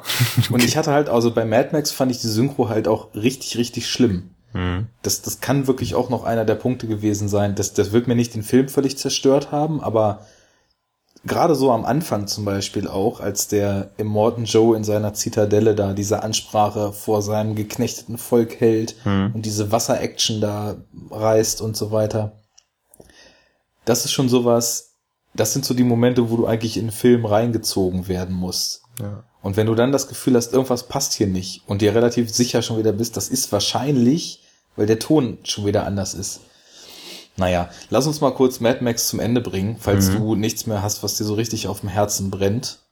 Wir haben jetzt irgendwie sehr, sehr vage und frei über den Film gequatscht, Ja. aber ich Ja. glaube, wer da mitspielt und von wem der ist und so weiter, das ist eigentlich auch relativ egal. Was ich noch ganz interessant fand, jetzt laber ich doch schon wieder weiter.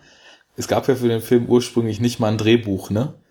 Ja. sondern äh, George Miller hat wohl über Jahre anhand von x tausend Storyboards den Film entwickelt und dann ist er halt so zu den Studios und den Schauspielern und so weiter und dann so, hier, guck dir mal den Film an, den ich drehen will.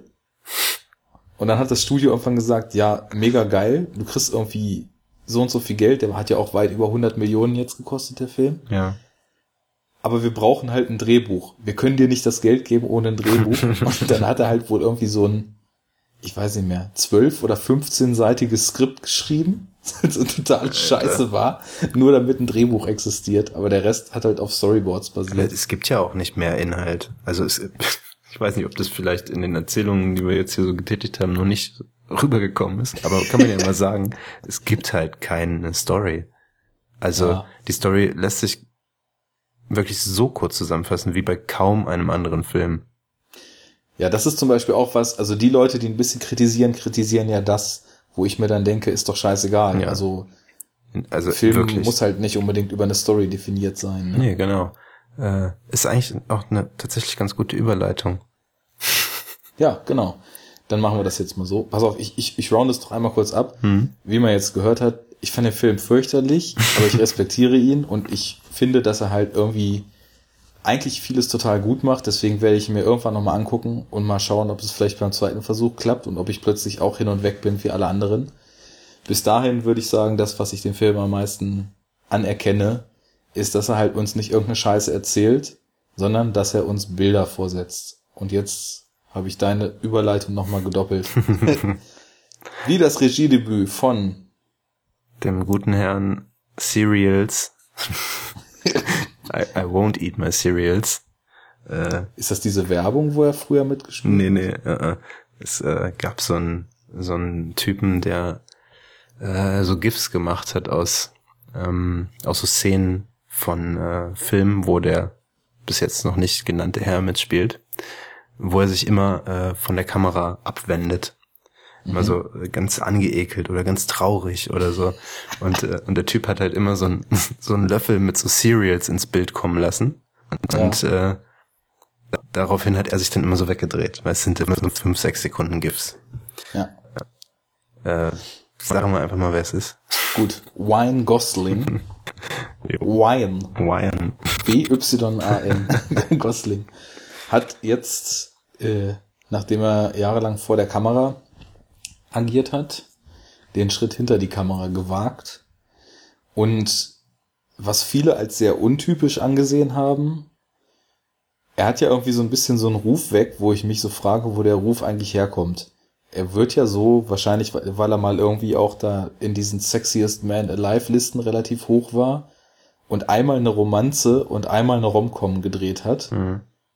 habe ich so ein bisschen das Gefühl gehabt, Ryan Gosling hatte irgendwie so dieses Schönling-Image, ne? Aber wenn man sich mal anguckt, was der Typ eigentlich für Filme gemacht hat, dann ist halt bis auf diese zwei, ich nenne es mal Aussetzer, hat er halt eigentlich immer total ernste, bis zeitweise hyperbrutale Sachen gedreht. Mhm.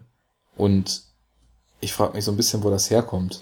Ich kann es auch nicht nicht äh, wirklich sagen und es ging mir auch tatsächlich genauso. Also ich habe mein mein Bild von ihm war auch so bis zu äh, ich glaube Drive tatsächlich.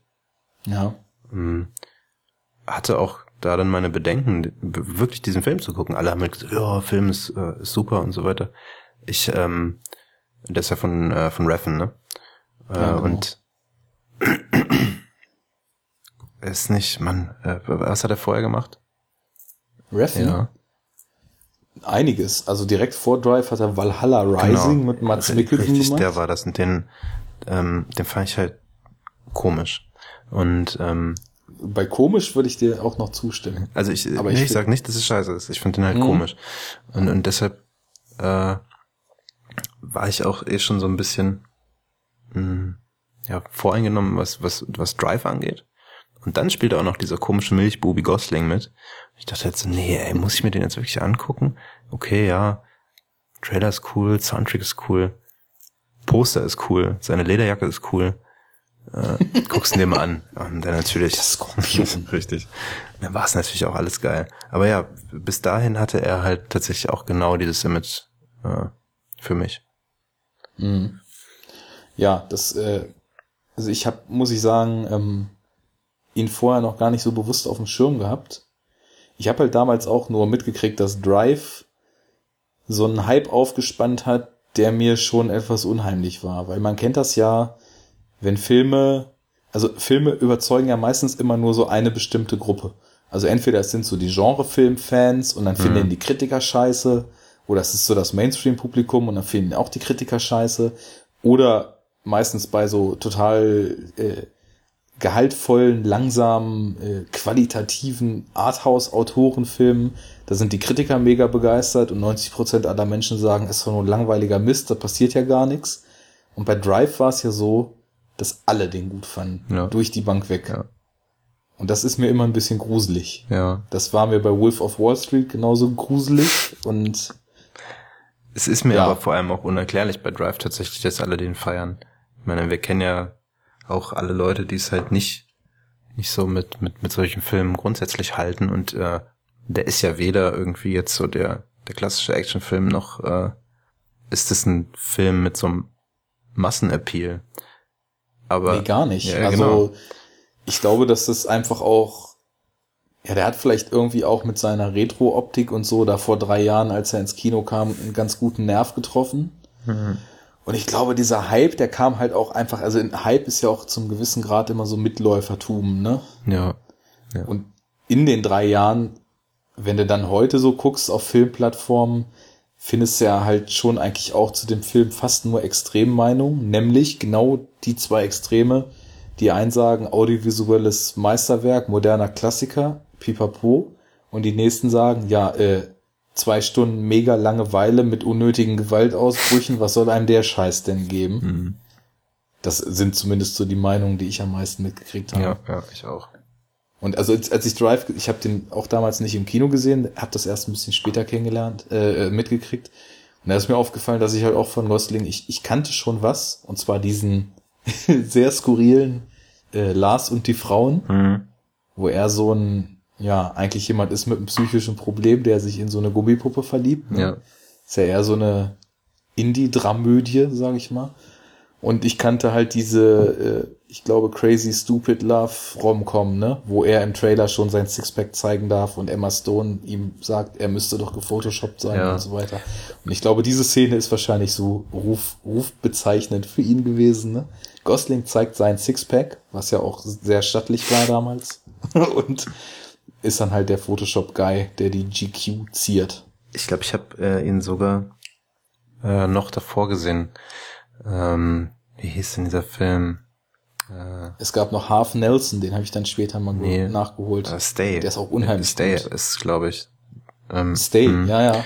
Der ist ja, ich glaube, der ist wesentlich älter noch als äh, Crazy ja Stupid der Love. ist schon zehn Jahre alt jetzt. Ja. Crazy Stupid Love ist fünf ja, genau. Jahre her.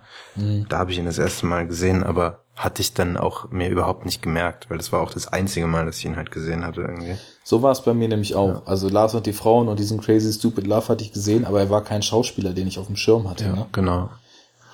Und dann kam halt Drive und dann dachte ich, boah, der Mann kann ja durch relativ wenig relativ viel erzeugen. Stark. Ja. und habe dann auch so ein bisschen seine Filmografie noch aufgeholt. Unter anderem halt diesen Half Nelson, der auch sehr, sehr gut ist, ähm, wo er so einen äh, drogensüchtigen Lehrer spielt, der halt so den Kids irgendwie versucht, immer so das Beste mit auf den Weg zu geben, aber selber gar nicht klarkommt und irgendwie die Crystal Heads im Schulklo nach Unterrichtsende raucht und völlig am Ende ist eigentlich. Mhm. Auch sehr, sehr starke Performance von ihm. Ja, und dann, wo wir gerade bei Reffen dann Ja, ja, waren, genau. dann kam ja Only God Forgives. Und der hat, glaube ich, ich glaube, wenn man jetzt Goslings letzte Filme, die zwei als Schauspieler und dann den, den er jetzt gedreht hat, so sieht, Drive mochten alle, Only God Forgive, Forgives hat die Hälfte ge gehasst und die Hälfte geliebt und Lost River hassen jetzt leider alle. So wie ich das mitgekriegt habe. Der einer ist ausgelassen. Zwischendurch. Mhm. Place Beyond the Pines. Ja, stimmt. Ja, Der, also dann, wenn's da, gut, wenn es danach geht, habe ich auch noch Gangster Squad ausgelassen. ah ja, stimmt, den gibt's auch noch. So ein hyperstilisierter Mhm. äh, Mafia-Shootout-Film. Ja. Wobei aber tatsächlich für Lost River äh, die beiden Reffen-Filme, glaube ich, das Wichtigste sind irgendwie. Also die zu nennen. Ne? In, in, in der Folge steht's ja so ein bisschen. Ja, okay, pass auf, wir gehen das mal ein bisschen organisierter als in Mad Max, wo wir eben einfach mal so von 0 auf 100 drauf losgebrabbelt haben. Ähm, willst du mal kurz so ganz grob äh, abreißen, worum es geht? Äh, ja. Alles klar. Dann go. Ähm, äh, lass mich mal ganz kurz überlegen. Erste Szene. Ja, oder einfach so, so grob vom Ding her. Ja, es geht halt um äh, einen Jungen und äh, seine Familie, die äh, in Detroit wohnen. Es wird aber, glaube ich, nie gesagt, dass es Detroit ist, ne? Wenn ich mich Nee. nicht ganz irre. Ähm, Der Ort heißt ja Lost River. In dem sie sind. Nee. Doch, doch. Also der fiktionale oder der, der untergegangen ist. Das, also einer von beiden. Ich glaube, der Untergegangene heißt so, ja. Aber ich kann es jetzt nicht beschwören, ehrlich gesagt. Scheiße ist ja. Ist auch egal. Aber Ja. ich, also ich hatte auch also das Gefühl, hier soll uns sehr eindeutig äh, ein verfallen endzeitartiger Vorort von Detroit oder vielleicht sogar Detroit selber. näher, ja. näher dran als äh, ein Vorort gezeigt werden. Ja, man, man sieht halt äh, gerade so in der in der Öffnungsszene einfach so den täglichen Struggle der Protagonisten irgendwie, der Mutter, äh, des, des ähm, äh, Hauptprotagonisten eben ähm, ihrem ihrem Sohn und dem kleinen Jungen noch, ne? Äh, Wie er halt irgendwie durch diese verlassene Stadt zieht und sich da irgendwie das Kupfer aus den verlassenen äh, Häusern beziehungsweise den Wänden der verlassenen Häuser reißt und das dann halt auf dem Schrottplatz irgendwie vertickt für einen Apfel und ein Ei, um halt seiner Mutter zu helfen, die äh, äh, Morg zu bezahlen, ne? Ähm, dann äh, lernt man ja auch gleich irgendwie. Hypothek ist das auf Deutsch, ne? Genau, ja. Ja. Äh, dann lernt man noch seinen, seinen Kontrahenten kennen, ne? diesen, ähm, wie hieß er, Billy, glaube ich, ne? Der, äh, das Bully. Ah, Bully, genau, Bully. das war's, ja. Mhm. Bully. Es haben ja auch alle ähm, so ja, Billy war, war äh, seine Mutter. Nee, das ist Bobby. Oder? ja, in der IMDb steht Billy. Ja, dann ist, ja, okay. Ich, ich kann mich auch an Namen immer so schlecht Ja. erinnern, aber der Junge heißt ja Bones Ja. und äh, seine Nachbarin, die von der schier unaussprechlichen, ich glaube richtig heißt es Saoirse Ronan gespielt wird, heißt Rat Ja, ja. und der Typ, der halt alle unterdrückt, heißt Bully. Der, der Typ, Ja. ja. ja. Den sieht man ja dann auch irgendwie, wie er halt sich eben auch das Kupfer unter den Nagel reißt und äh, dann dem, unseren Helden, dem Bones, das Leben halt so ein bisschen auch zur Hölle macht, noch zusätzlich. Und ihm seine ganzen äh, tollen Kupferstangen und was weiß ich, was er sich da alles zusammensammelt, eben wieder abnimmt.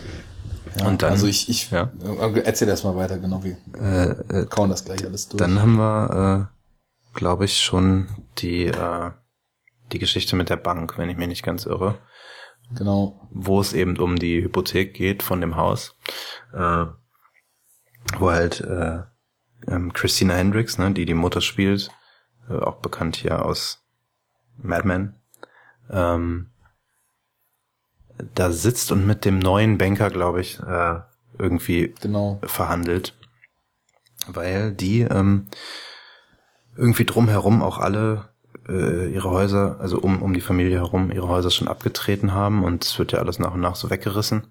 Genau, das, das kommt noch dazu. Hat sie eben ja noch nicht so explizit gesagt. Mhm. Es ist halt auch vollkommen menschenleer da. Ne? Ja. Also es ist, es geht ja, der, der Film eröffnet ja damit, dass mittlerweile, dass mehr oder weniger so deren letzter Nachbar sein Auto gepackt hat Ah und ja, so genau, an einen Ja. besseren Platz fahren will und äh, da, den Einstieg fand ich noch so ein bisschen holprig, rückwirkend aber total perfekt. Ja. Ähm, und dem, und dem Bones, dem Jungen ja auch so sagt, packt euren Kram und haut hier ab, solange ihr noch könnt. Ja. Das hat hier alles keine Zukunft. Und ja, da dachte ich noch so ein bisschen, oh, vielleicht doch eher so Holzhammermäßig, ne? Mhm. Aber später kriegt das alles so eine Wucht, finde ich, dass irgendwie, also ich glaube, wenn man den Film im zweiten Durchgang dann guckt, wird sich das ganz anders anfühlen. Ja, aber genau was halt darauf dann eben folgt, also auf diese Ansprache von dem, äh, von dem davonfahrenden Nachbarn, sind ja diese ganzen eigentlich Hardcuts irgendwie zu, äh, zu irgendwelchen ähm, statischen Bildern dieser Stadt, ne? Wo er halt eben so, verfallen. Ja, wo er so rumzieht, dann eben, man begleitet halt den Bones irgendwie auf seinem, auf seinem Streifzug nach Kupfer. Äh, und, und diese Bilder, die man dann halt so direkt um die Ohren gefeuert bekommt, sind halt so, boah, super geil. Ja, also, Das ist halt, ich, ich finde es so heftig, weil der Film wurde ja auch ausschließlich an Originalschauplätzen gedreht. in Detroit, oder? Ja, Ja. genau, in, in und um Detroit. Ja.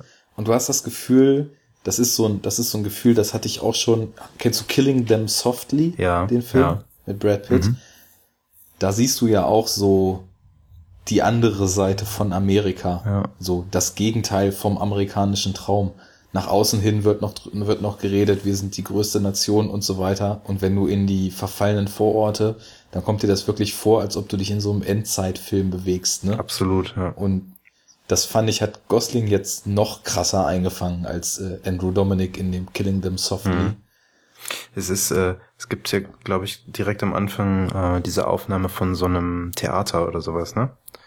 Äh, von so einem Ja. verlassenen Theater.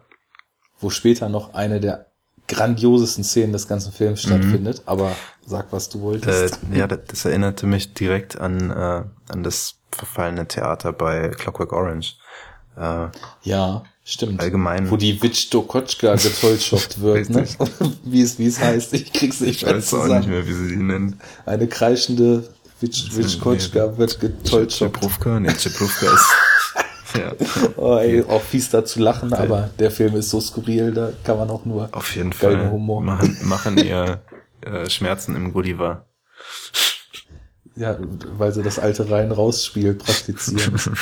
Oh Mann, ey. Ja, genau, aber so dieses, dieses Theater, das hat mich halt komplett sofort dran erinnert. Mhm. ja, schönes, schönes Zitat, was ich gar nicht so gemerkt habe, aber ich glaube, ähm, das könnte auch sehr bewusst sogar gesetzt gewesen Ja, sein. das kann schon sein. Weil ich glaube, dass in dem Film so ziemlich alles sehr bewusst gewählt wurde, Ja. was da gezeigt wird. Ja. Ähm, genau, ähm, du hast ja jetzt gerade bis zum Banker erzählt. Ich, ich glaube, ich verknappe es erstmal Ja. ganz kurz, weil bei dem Film, weil der halt echt wenig Zuschauer hat und ähm, den, glaube ich, fast niemand geguckt hat, würde ich vielleicht doch, obwohl es eigentlich ein Film ist, wo man sowieso nichts spoilern kann, würde ich, glaube ich, vielleicht erstmal nur das ganz grob noch umreißen und dann mit dir erstmal so über die Charakteristiken eher quatschen. Mhm. Ähm, sie ist ja dann bei diesem Banker, der von einem meiner werdenden Lieblingsschauspieler, Ben Mendelssohn, gespielt wird. Mhm. Ich finde den Typen so grandios. Also, er ist noch so ein bisschen Typecast, finde ich. Ich habe ihn bis jetzt nur in solchen Abfuckerrollen, so sleasige Typen und eklige Typen bis jetzt gesehen. Aber jedes Mal so grandios. Der hat ja zum Beispiel in Killing Them Ja, ja, Softly genau, auch wollte ich gerade sagen, der ist ja auch und dabei. Place Beyond the Pines. Das ist sowieso witzig, weil man erkennt so ein bisschen, wie so, wie so die Connections vielleicht entstanden sind. So, ich meine, Gosling hat Place Beyond the Pines mit ihm gespielt. Vielleicht haben sie sich da schon hinter den Kulissen so gut kennengelernt, dass er jetzt, dass er ihn jetzt für den Film geholt hat. Ne? Ja. Zumindest Eva Mendes hat er da ja so gut kennengelernt, dass er jetzt mit ihr, glaube ich, verheiratet Ja. ist. Ne? und so weiter und so fort. Naja, auf jeden Fall storymäßig, glaube ich, braucht man nur noch sagen, ähm, es läuft darauf hinaus, sie kann diese Schulden nicht bezahlen. Der Banker bietet ihr an, in seinem Nachtclub Geld zu verdienen, Ja. wo wirklich bizarrste Szenen einen erwarten werden Ja. im weiteren Verlauf des Films.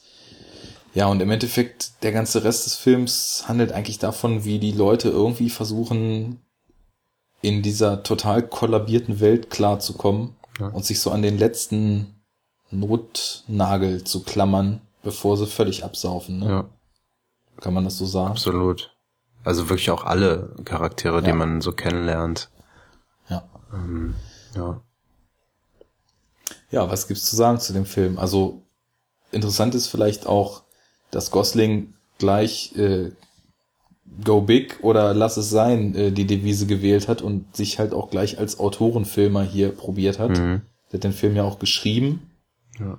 und Ja, ich meine, ich, man hat es ja immer mal wieder, dass äh, irgendwelche Schauspieler sich als Regisseure probieren, beziehungsweise dass es halt ähm, gesagt wird, dass sich Schauspieler als Regisseure probieren, was ja dann oft einfach nicht der Fall ist.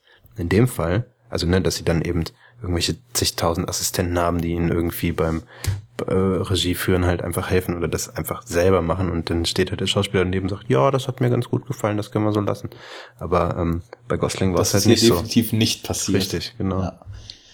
Das finde ich nämlich auch. Also ich habe im Nachhinein, ich, ich würde jetzt erstmal vorweg sagen, ähm, wer von dem Film vielleicht noch nichts gehört hat, unbedingt mal Trailer anschauen, weil der vermittelt schon sehr geil die Stimmung, die eigentlich sich durch den ganzen Film zieht.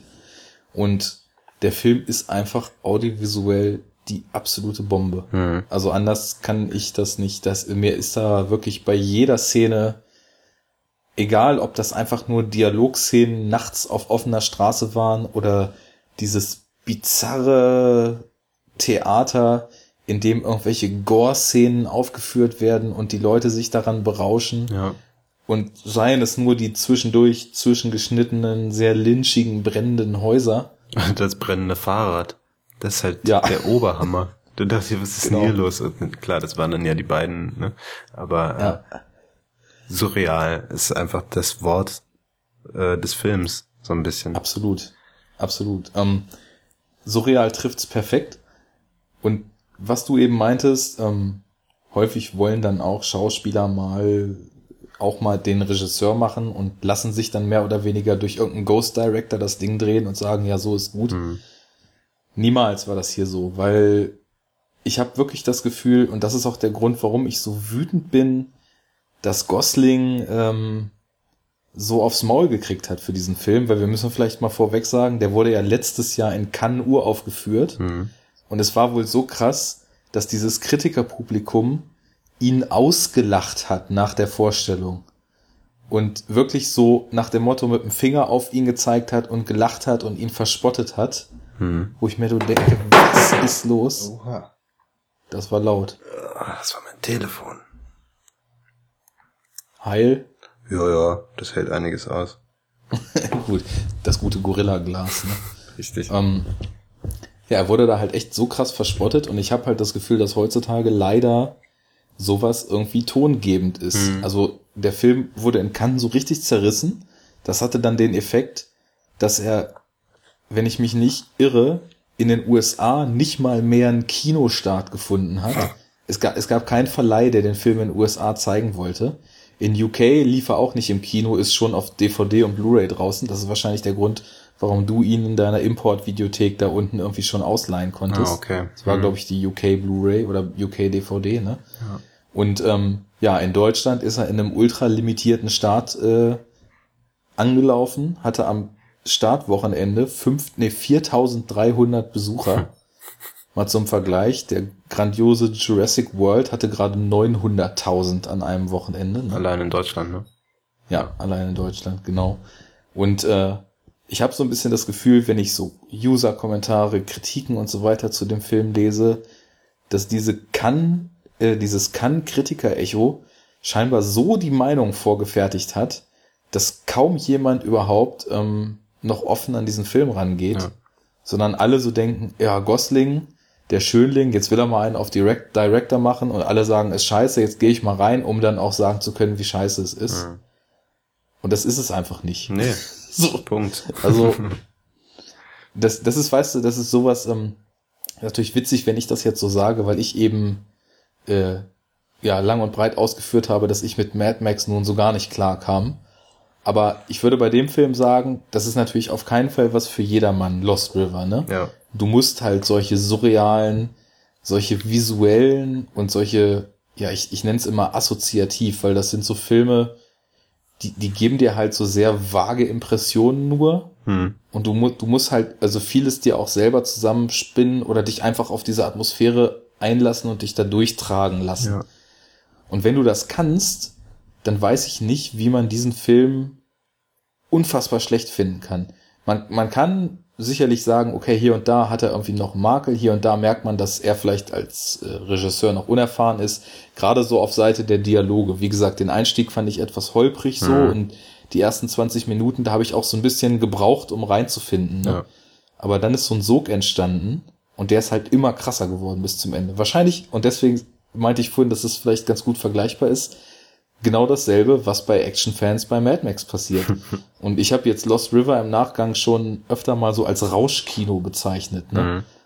Weil der Film ist halt so ein Rausch. Ja, voll. Also du, der packt dich und die Bilder, die Farben, die Musik von, von Johnny Jewel oder dann sind ja auch Stücke von Chromatics, Ja. oder ich glaube auch Glass Candy und so weiter mit drin. Und zwischendurch halt auch, was, also ich, viele sagen ja auch, der wäre stilistisch nur zusammengeklaut. Ich würde sagen, eher inspiriert von, Finde ich auch. was, Mhm. was so ein bisschen lynchig ist, so diese heile Welt 50er Jahre Swing-Musik Mhm. und diese Oldies, die dann so äh, kontrastiert werden mit so Bilder des heftigsten Verfalls und so weiter, Mhm. ne? Ja. Ja, und Oder auch äh, einzelne Szenen tatsächlich, ne? Also jetzt, wenn man die, die äh, Großmutter der Nachbarin nimmt, Ja. immer wenn sie auftritt oder alle, alle Szenen, die man eben mit ihr hat, sind für mich so, gehen so in diese Richtung, wie du gerade mein, äh, meintest, so leicht lynchig irgendwie. Ähm, oder halt eben diese, diese Farbspiele, ne? Also allgemein diese krassen Farbspiele in diesem Film, die sind halt Mhm. Reffen-mäßig. Äh, Genau. aber halt nicht geklaut irgendwie. Also das, ich finde das, Das auch ist absolut, nämlich. das ist halt, das ist halt einfach unfair, das zu sagen, finde ich, weil es das nicht ist. Ja, genau. Man muss halt überlegen, also Gosling ist ja halt auch, äh, er ist ein Schauspieler, der jetzt, glaube ich, Mitte 30 ist, ne? Hm. Und der, äh, ich meine, wenn er nicht Filme lieben würde, wäre er mit Sicherheit kein Schauspieler, ne? Und wenn du schon so lange im Film bist, unterwegs bist und so lange Filme schaust, du hast ja deine Vorlieben und du hast ja deine Eindrücke und deine Einflüsse. Und gerade die Rollenwahl von ihm in letzter Zeit lässt ja nun irgendwie kaum einen Zweifel daran, was eigentlich seine filmischen Präferenzen sind. Ne? Mhm. Das ist eben nicht Rom-Com, sondern das sind teilweise surreale Filme, das sind harte Dramen, die sich irgendwie mit bitterer Realität auf einem gewissen Level beschäftigen, wie zum Beispiel Place Beyond the Pines. Ne? Und ähm, es wird immer nur gesagt, ja, äh, Gosling hier, jetzt versucht er auch seinen eigenen Refenfilm zu drehen und macht einen auf Lynch und so weiter. Aber ich finde das eben auch nicht, genau wie du es gerade gesagt hast. Die Einflüsse sind zu erkennen und es sind auch noch mehr Einflüsse zu erkennen. Also ich finde zum Beispiel, es gibt ganz viele Außenszenen, die sich so ein bisschen wie so ein Terence Malick Naturalismus anfühlen. Ne? Also er spielt auch ganz viel mit diesen Golden Hour Shots, wo, wo die Sonne so schön gelb ist, kurz vor Sonnenuntergang und ähm, zum Beispiel in diesem verlassenen Vergnügungspark, als er da zu diesem äh, Bully geht und mit dem verhandeln will, Ja. vorher oder nachher auf dem Weg, er, er kämpft sich so durch diese überwucherten Waldgebiete und die Sonne hat so einen, so einen goldenen, eigentlich so einen heile Weltsausdruck, Ja. ne? Und da, da steckt irgendwie ein bisschen Malik drin und da steckt ein bisschen Reffen drin und Lynch steckt da mit Sicherheit auch ein bisschen drin. Aber ich finde, das ist alles, du, du kannst das erkennen, aber insgesamt ist da eine eigene Bildsprache drin und vor allem ist in dem Film auch zu merken, ich glaube, er hat hier versucht, was zu erzählen, was ihm am Herzen liegt. Hm. Nämlich auf eine sehr abstrahierte und sehr, sehr skurrile, surreale, krasse Art und Weise eigentlich so von diesem Kollaps des American Dreams, finde ich, zu erzählen. Hm. Ne? Ja. Weil es sind so viel Kontraste, die, ja, die eigentlich irgendwie so diese, diese heile Welt, an die man mal geglaubt hat, mit so einer bitteren Realität, mit, mit, mit so einer Welt, die unter dem Druck und unter den Mechanismen von Globalisierung, Kapitalismus und so weiter vollkommen zusammengebrochen ist. Und das, das wird den ganzen Film über immer wieder in Kontrast gesetzt, ne? Hm. Ja, Und das ist das, was der Film, finde ich, machen will. Und das macht er absolut treffend. Ja, genau. Also er erzielt wirklich genau das, was ich zumindest glaube, was Gosling halt vorhatte. Und, und wie man das so krass verkennen kann, wie du es halt gerade schon erzählt hast, äh, am Anfang mit den Kann-Kritikern, die ja sonst eigentlich, also so wie ich es halt irgendwie meistens wahrnehme, irgendwo ja meistens auch was sagen, dem ich zustimmen kann. Oftmals, nicht immer, aber oft. Und hier, Auf jeden Fall mehr als der Academy. Richtig, genau. Und hier dann aber halt so krass daneben hauen und äh, ja, über die muss man ja jetzt theoretisch gar nicht reden. Jeder hat auch seine eigene Meinung und den, ich lasse denen ja auch ihre eigene Meinung. Nur kann ich sie mir nicht erklären. das Nee. ist halt das Eigenartige.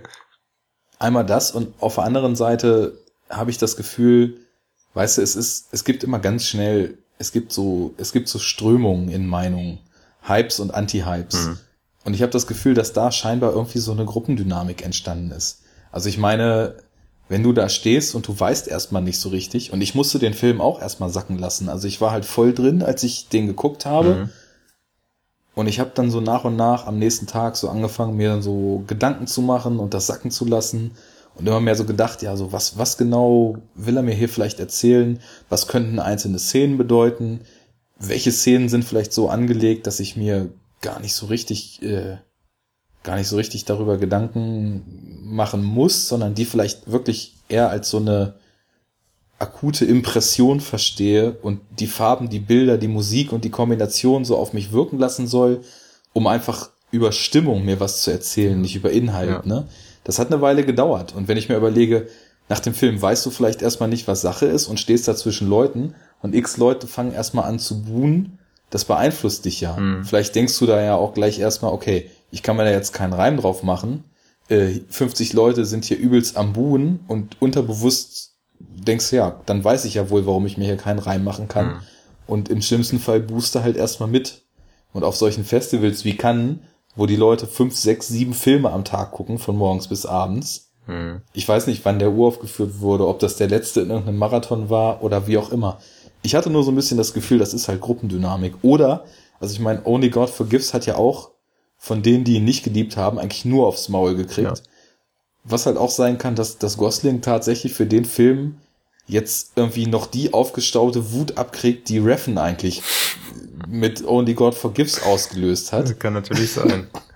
ja, irgendwie möglich, ja. ne? Und ich weiß es nicht. Also, aber ich würde vielleicht mal kurz sagen, wir haben jetzt so ein bisschen allgemein geredet, ab hier könnten wir vielleicht dann doch nochmal die eine oder andere konkrete Szene besprechen, mhm. die dann vielleicht schon so unter Spoiler-Territory fallen würde, weil ich würde von dir noch vieles äh, mal gerne wissen, wie du da so zustehst. Also ab jetzt Spoiler, ne? Nicht.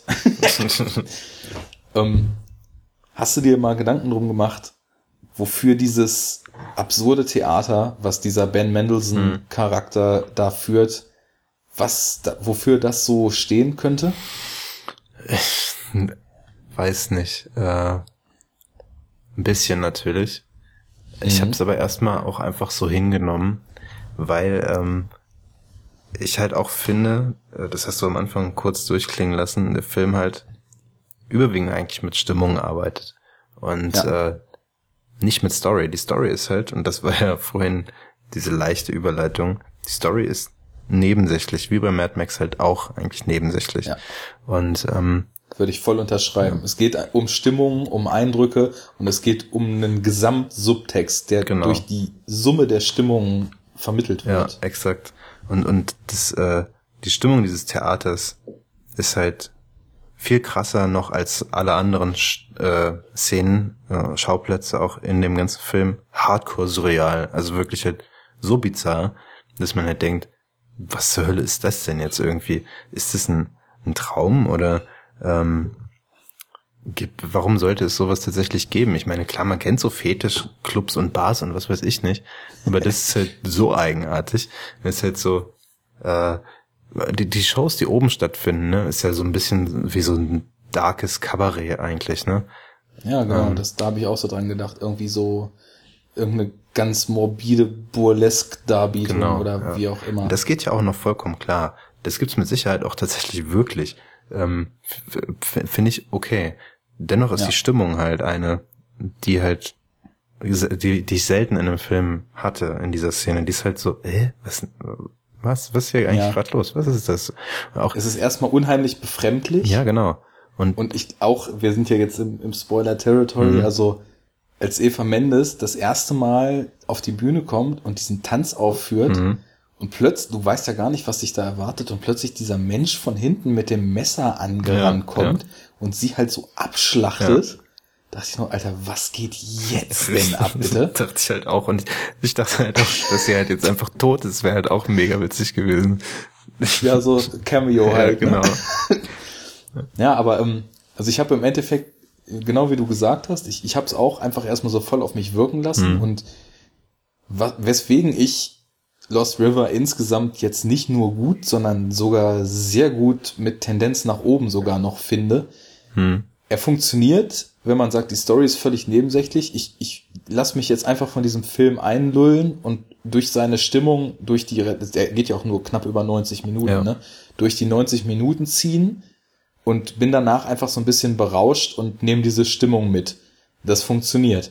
Aber es gibt auch ganz viele Dinge, über die du dir wirklich konkret Gedanken machen kannst und die nicht sehr offensichtlich, aber wenn du ein bisschen drüber nachdenkst und ein bisschen Abstraktionsarbeit leistest, doch äh, schon einen sehr konkreten Symbolcharakter kriegen können.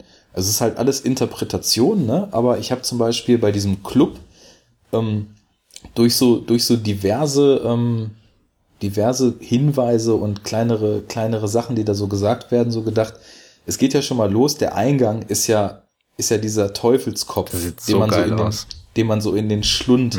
Und ähm, interessanterweise ist das einem Originalclub in äh, Paris aus den 20er oder 30er Jahren nachempfunden. Hm, okay.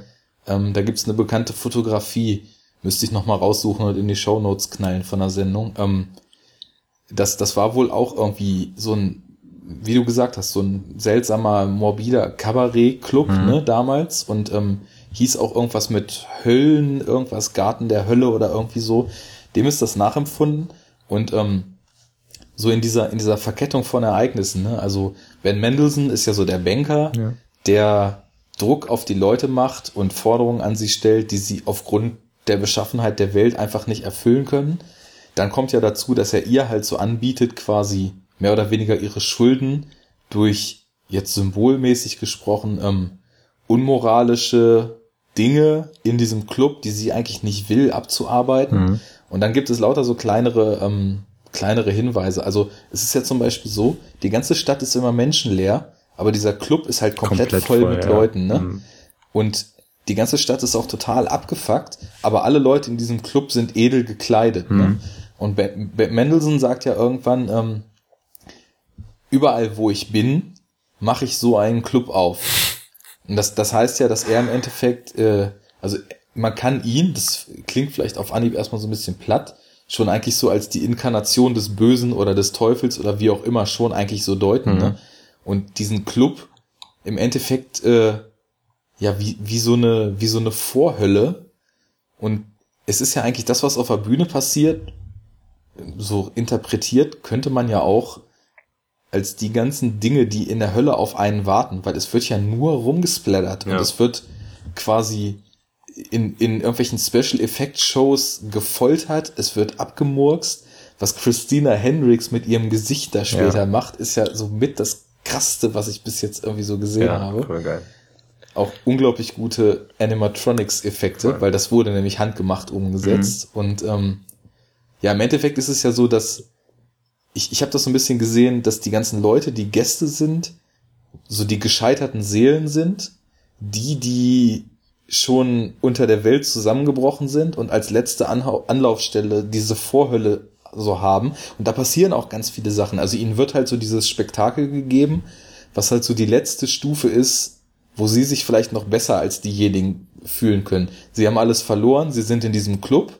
Dann gibt's auch so Hinweise, so zum Beispiel, ähm, es wird total oft gesagt, you can get what you want, the drinks are free, drinks are on the house und sowas, ne? Also es ist halt schon so diese, diese Verlockung der, ja, oder so- so diesen niederen Verlockungen sich hinzugeben, die der Teufel einem hinhält und wahrscheinlich im Endeffekt dadurch aber komplett in dessen Schuld zu kommen und dann den, den Schlund, den sie durch den Eingang betreten haben, ja, ich weiß nicht, ob dann vielleicht diese Räume im Keller Ja. in diesem rosa Neonlicht das Endstadium sind, wo die komplette Menschlichkeit von ihnen abgefallen sind, aber das sind alles nur so wirre Gedanken, die ich dazu hatte, aber man kann sie halt denken und man kann aber auch in ganz andere Richtungen denken, ne?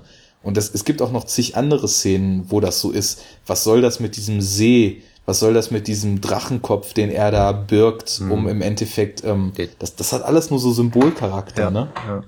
Aber auch genauso auch die äh, die Großmutter, ne? Und und ihr Genau. ihr, äh, Kinofilm, den sie sich da immer reinzieht. Oder auch richtig geil finde ich ja, ähm, wo seine Nachbarin, ich habe jetzt den Namen der Schauspielerin vergessen. Saoirse Ronan. Genau.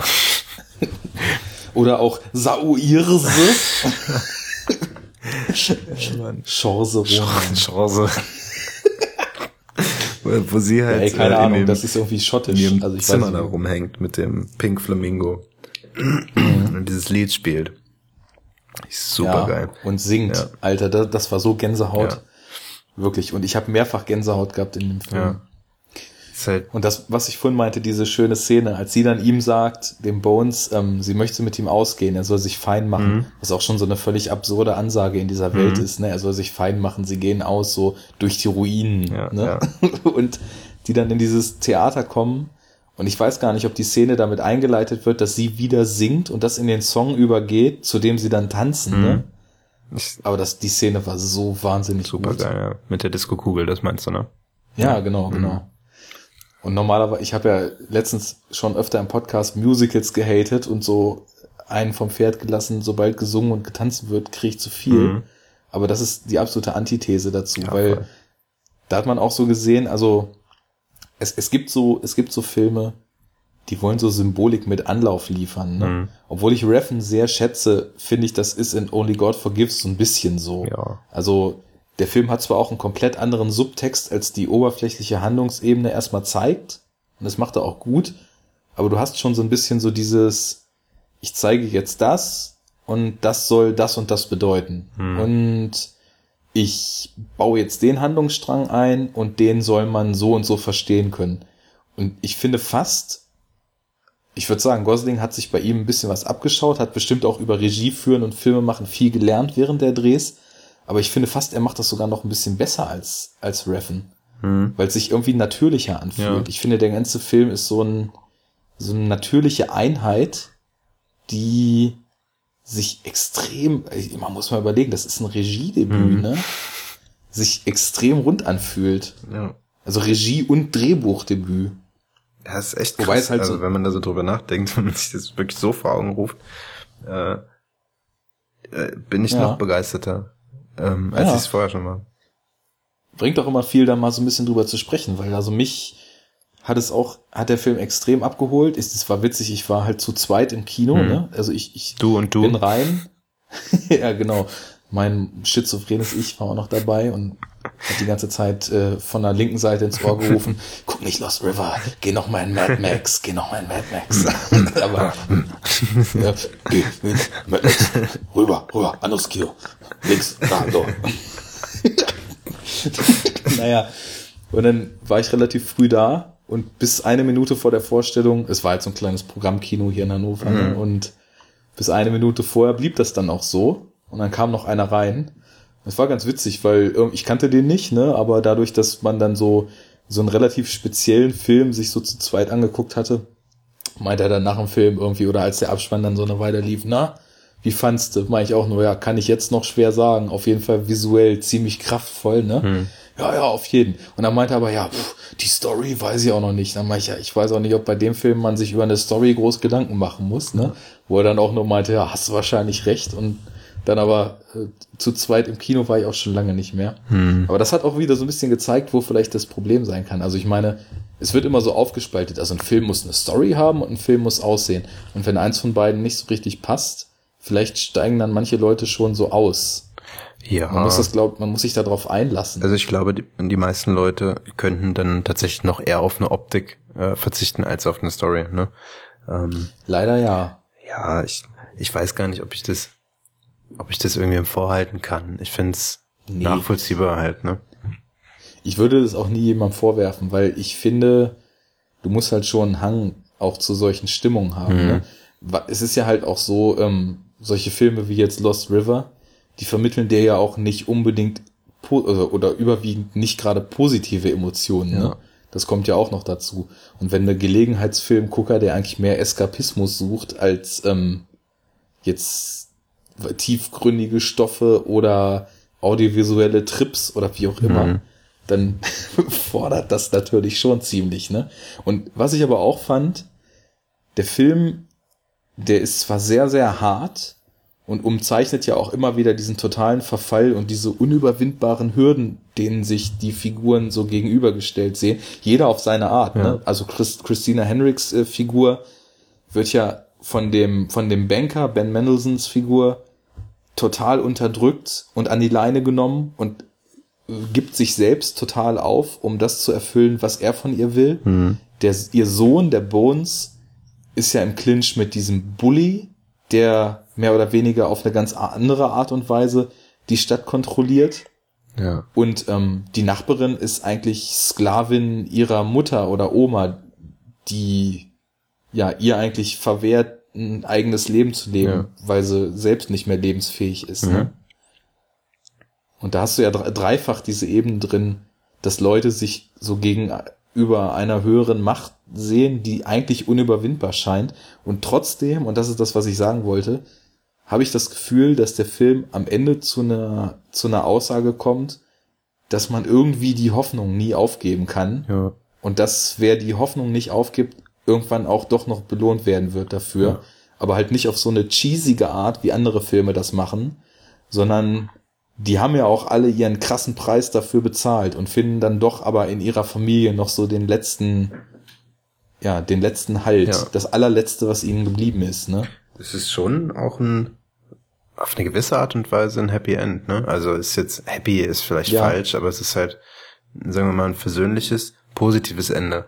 Äh, Fand ich nämlich Ja. auch. Also nachdem ich ein bisschen drüber nachgedacht habe, weil sie haben es ja irgendwie dann doch alle geschafft, auf sehr schmerzhafte Art und Weise und bestimmt auf eine Art und Weise, die sie ihr ganzes Leben noch verfolgen wird, ja, ihre Ketten zu sprengen. Mhm. ja. Und insofern sich ja doch, also diese, diese ganzen Ketten sind ja auch alle nur Symptom aus diesem systemischen Verfall, in dem sie da leben. Und Mhm. insofern haben sie ja dann doch geschafft, gegen den Verfall anzukommen. Alles natürlich auf so einer sehr symbolischen Ebene. Ne? Ja, ja, total. Aber äh, man, ich habe jetzt die ganze Zeit gesagt, irgendwie ist die Story ist halt nebensächlich. Ähm, sie ist ja da irgendwie und sie ist auch gut. Und ähm, auch Leute, die eine Story suchen, äh, ich fänd's komisch, wenn jetzt jemand kommt und sagt, ja, der Film hat keine Story, äh, finde ich scheiße. Ähm, oder die Story von dem Film ist scheiße. Die, ich finde die Story halt auch okay irgendwie. Es ist jetzt nicht irgendwie überragend eine Neuerfindung des Rats oder sowas.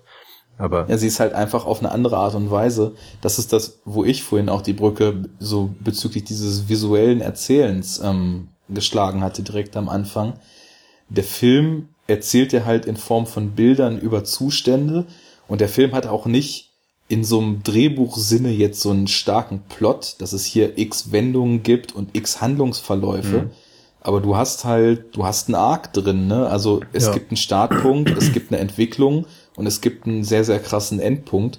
Und das ist ja eigentlich, das ist jetzt nicht im klassischen Sinne ein Plot, aber der Film läuft auch fokussiert auf ein Ziel zu. Ja. Deswegen kann man ihn auch nicht, kann man ihm nicht vorwerfen, da selbstzweckhaft irgendwie schicke Bilder zu servieren und ansonsten nichts zu erzählen zu haben. Und das ist einer der Hauptvorwürfe. Neben Gosling macht ja jetzt hier nur auf Reffen, ist der nächste Vorwurf, er hätte ja überhaupt nichts zu erzählen in dem Film, ne? Und da fasse ich mir wirklich nur an den Kopf. ja, Weil so eine, so eine starke Parabel über, ja, Kapitalismus, äh, Unterdrückung und Armut auch in einem gewissen Sinne hm. Auf so eine abstrahierte und abstrahierte Weise zu, zu machen und dann zu sagen, da hätte jemand nichts zu erzählen, ist irgendwie der schrägste Vorwurf. Ja, also ich finde es auch ähm, absolut nicht nachvollziehbar, wie schon gesagt. Ich, ich hatte ja auch im Vorfeld ähm, gar nicht groß Kritiken irgendwie gelesen oder mitbekommen. Ich wusste, dass die Rezeption im Allgemeinen eher negativ war irgendwie. Ähm, und dass er sich eben hat vorwerfen lassen, äh, müssen, vorwerfen lassen, hätten, hätten müssen, oh, dieser Twist im Kopf. Ähm, ne? Ja, du weißt, Ja, was ja. ich meine. Äh, dass er halt einfach auf Reffen macht und halt ähm, kopiert und bla bla bla. Aber das ist halt so tiefgehend irgendwie ihm, ihm vorgeworfen wird, absolute Scheiße abgeliefert zu haben. Das Ja. überrascht mich halt extrem nach Sichtung des Films. Ich habe den jetzt Ja. auch bis jetzt äh, leider nur einmal gesehen. Werde mir aber mit Sicherheit nochmal angucken demnächst. Ja, also ich habe auch schon geschaut, in UK gibt's leider bis jetzt nur eine DVD. Mhm. Ja, ich habe auch Und auf so- DVD gesehen. Ja, so schöne Bilder würde ich dann schon gern auf Blue haben. Ja. Aber sobald die kommt, oder ich gucke mir hier sogar noch mal im Kino an, aber Das kann ich leider nicht machen. Finde ich äh, echt ganz schön weird irgendwie. In Berlin. Ja, ja. Also, Krass. Aber stimmt, ähm, im, Im OV, ne? Talk Podcast ähm, wurde der wurde der auch besprochen, auch mit so fast einer der einzigen positiven Rezensionen, die ich da bis jetzt so zugehört habe, Mhm. oder also wirklich positiven, ne? Wobei auf Moviepilot auch der Gesamttenor jetzt langsam in eine Richtung kippt. Also warum alle den jetzt so scheiße finden, verstehe ich nicht, Mhm. schreiben die meisten, ne? Aber bei Nerd Talk, ähm, Lars von Nerd Talk, der ist auch in Berlin und der meinte auch, dass er irgendwie fast schon Schwierigkeiten hatte, den Film zu einer einigermaßen normalen Zeit Ja. irgendwie mal zu sehen. Ich gehe meistens. Das ist es, was ich meine, ne? Ja, also, genau. Das, das, das hat mich auch total gewundert. Eben, ich gehe meistens gehe ich ja irgendwie halt hier in so ein Multiplex-Gerät, so ein großes, ähm, weil das der einzige Ort in äh, Berlin ist, der halt wirklich immer alles OV zeigt, nicht OMU. Ne, habe ich ja vorhin mhm. schon mal kurz erwähnt. Und ähm, OV gibt's Lost River nicht in Berlin. Es gab den eben dort, äh, ne, am Potsdamer Platz für zwei Wochen, glaube ich. Das habe ich verpasst. Da war er weg mhm. und ich mhm. dachte, das, das kann ja nicht sein. Ähm, dann läuft er halt in so ein paar kleineren, in dieser York-Kino-Gruppe äh, gibt halt einige Kinos oder eins, eins oder einige, ich weiß gar nicht. Nee, der läuft, glaube ich, nur in Neukölln irgendwo. Dann aber halt eben mit Untertiteln. Und gerade bei so einem Film wollte ich mir das einfach nicht geben, irgendwie. Ja. Das, das schießt dir halt die Bilder einfach. Das, das würde die Bilder auch echt, echt, kann man schon sagen, kaputt machen eigentlich. Ja. Bei mir war es ja auch so, ich wollte eigentlich in die Premiere von Victoria gehen mhm. und hab die Startzeit verpeilt. Mhm. Schön Arne-Style, ne? Irgendwie im Netz noch geguckt, ah ja, neun Uhr geht's los. Dann stand ich vorm Kino und dann war den Montag, war die Premiere aber um acht Und die zweite Vorpremiere an dem Mittwoch, bevor am Donnerstag angelaufen wäre, mhm. die war dann äh, um 21 Uhr, was ich nachgeguckt hatte. Mhm. Und da mir das schon öfter passiert ist, dass ich vor dem Kino stand und Startzeiten verpeilt hatte, dachte ich, alter, fuck it. Ich wollte jetzt hier eigentlich äh, unbedingt auch den Lost River in OV gucken und der läuft jetzt in Synchro. Ich gucke mir den jetzt in Synchro an. Und die Synchro war auch nicht so schlimm, aber äh, nicht nicht so super gut, aber ich habe eigentlich wirklich die die Bilder und die Audiovisualität als Rausch auf mich wirken lassen und dann war es auch gar nicht mehr so schlimm. Aber deswegen, ich kann es eh nicht erwarten, den nochmal zu gucken, aber weil ich halt jetzt die eigentliche anständige Sprachfassung noch nicht kenne, kann ich es doppelt noch nicht erwarten. Ne? Das heißt, äh, wenn er hier nochmal in OV läuft, bin ich dabei und ansonsten wird möglichst schnell äh, fürs Heimkino das Ding besorgt. Ja. Weil also ich muss auch echt sagen, der Kameramann ist ja der Standardkameramann von Gaspar Noé, mhm. ne? Was auch wieder eine witzige Verkettung ist, weil vom Only God Forgives Dreh gab's halt Fotos, wo Gaspar Noé zu Besuch gekommen war und mit Reffen da so äh, durch das Set von diesen Sumpfbäumen, wo ganz ja. am Ende in Only God Forgives er seine Strafe bekommt ja. oder seine Erlösung, je nachdem, wie man ja, sieht. Er die Erlösung eigentlich, ne? Ja, ich denke Und da, schon. da latschen die so durch. Und dann denke ich mir so, okay, ein bisschen so, ne, Detektiv spielen. Da könnte ja Gosling dann auch äh, Gaspar Noé kennengelernt haben und darüber jetzt an den Kameramann gekommen hm. sein. Weil Reffen hatte eigentlich immer einen anderen Kameramann. Hm. Und aber das, das ist ja dieser Benoit Deby, was der für Bilder zaubert, ist wirklich fantastisch. Also ja. das, das ist auch. Ich habe mal so gemerkt, ähm, es gibt so Szenen, als er zum Beispiel mit mit seiner Nachbarin Red da auf dieser auf dieser Feiertour, wo sie auch so tanzen mhm. noch und dann später sitzen sie irgendwo einfach auf so einer Straße ja. und es gehen so, ich glaube, Ampeln im Hintergrund. Und der Farbfilter ist halt so perfekt, dass die immer von diesem Ampellicht in so anderen Farben angestrahlt ja. werden. Und da spielt die Kamera auch auf so eine ganz, ganz subtile Art und Weise mit der Schärfe, ne? Und ähm, ich meine, der Kameramann ist sowas von fähig, was der für Kapriolen in Enter the Void und Irreversibel ja, ausgeführt ja. hat, ne? da, das ist ja schon, äh, ob man es nur mag oder nicht, ich liebe es, aber das ist halt vollkommen eigenartig, äh, eigenständig, ne? Ja. Und er spielt da so mit der Schärfe, dass du so das Gefühl hast, ähm, so von, es sind so Close-ups von ihr oder sie, sie ist so zumindest äh, so, so Upper Hüfte aufwärts eingefangen mhm. und sie driftet immer wieder so leicht in so eine Schärfe und dann holt die Kamera sie wieder so zurück, ne? Und das sind so kleine Facetten, wo ich so das Gefühl habe, das, das, das wirkt so ein bisschen fiebrig und zieht einen auch noch immer mehr so in den Film rein, ja. ne? So, so kleine technische Spielereien. Das ganze Licht, wobei es halt gar nicht so viel Neonlicht, wie ich jetzt eigentlich erwartet hätte, nach den Stimmen, die da so laut wurden. Ja. Kaum eigentlich, ne? Also es gibt, ja. gibt halt die, äh, in Pink Flamingo, den ich vorhin kurz erwähnt habe. Es gibt diese, diese komische Kammer. Äh, Im Keller, ja. Genau. Und, und dann ist es halt noch, als er später tauchen geht, um, den, ja, um die Erlösung. Ja, da hat er ja seine rote Lampe dabei, ne? Mhm. Wobei das auch nicht wirklich Neon ist. Es ist viel farbiges Licht Ja, halt genau. einfach, aber Ja, das ist es echt, wirklich. echt nicht so die Drive-Ästhetik, Nee. die da so vorgeworfen wird. Er dann noch vielleicht Only God Forgives. Ähm, weil der ja auch krass mit, mit farbigem Licht die ganze Zeit hin und her spielt. Äh, Habe ich zumindest so in Erinnerung. Ähm, immer. Oder halt auch wieder, weil man muss auch ganz ehrlich sagen, wenn man Enter the Void Ja, gesehen wollte hat, ich auch die ganze Zeit schon sagen. no Noé steckt halt auch Ja.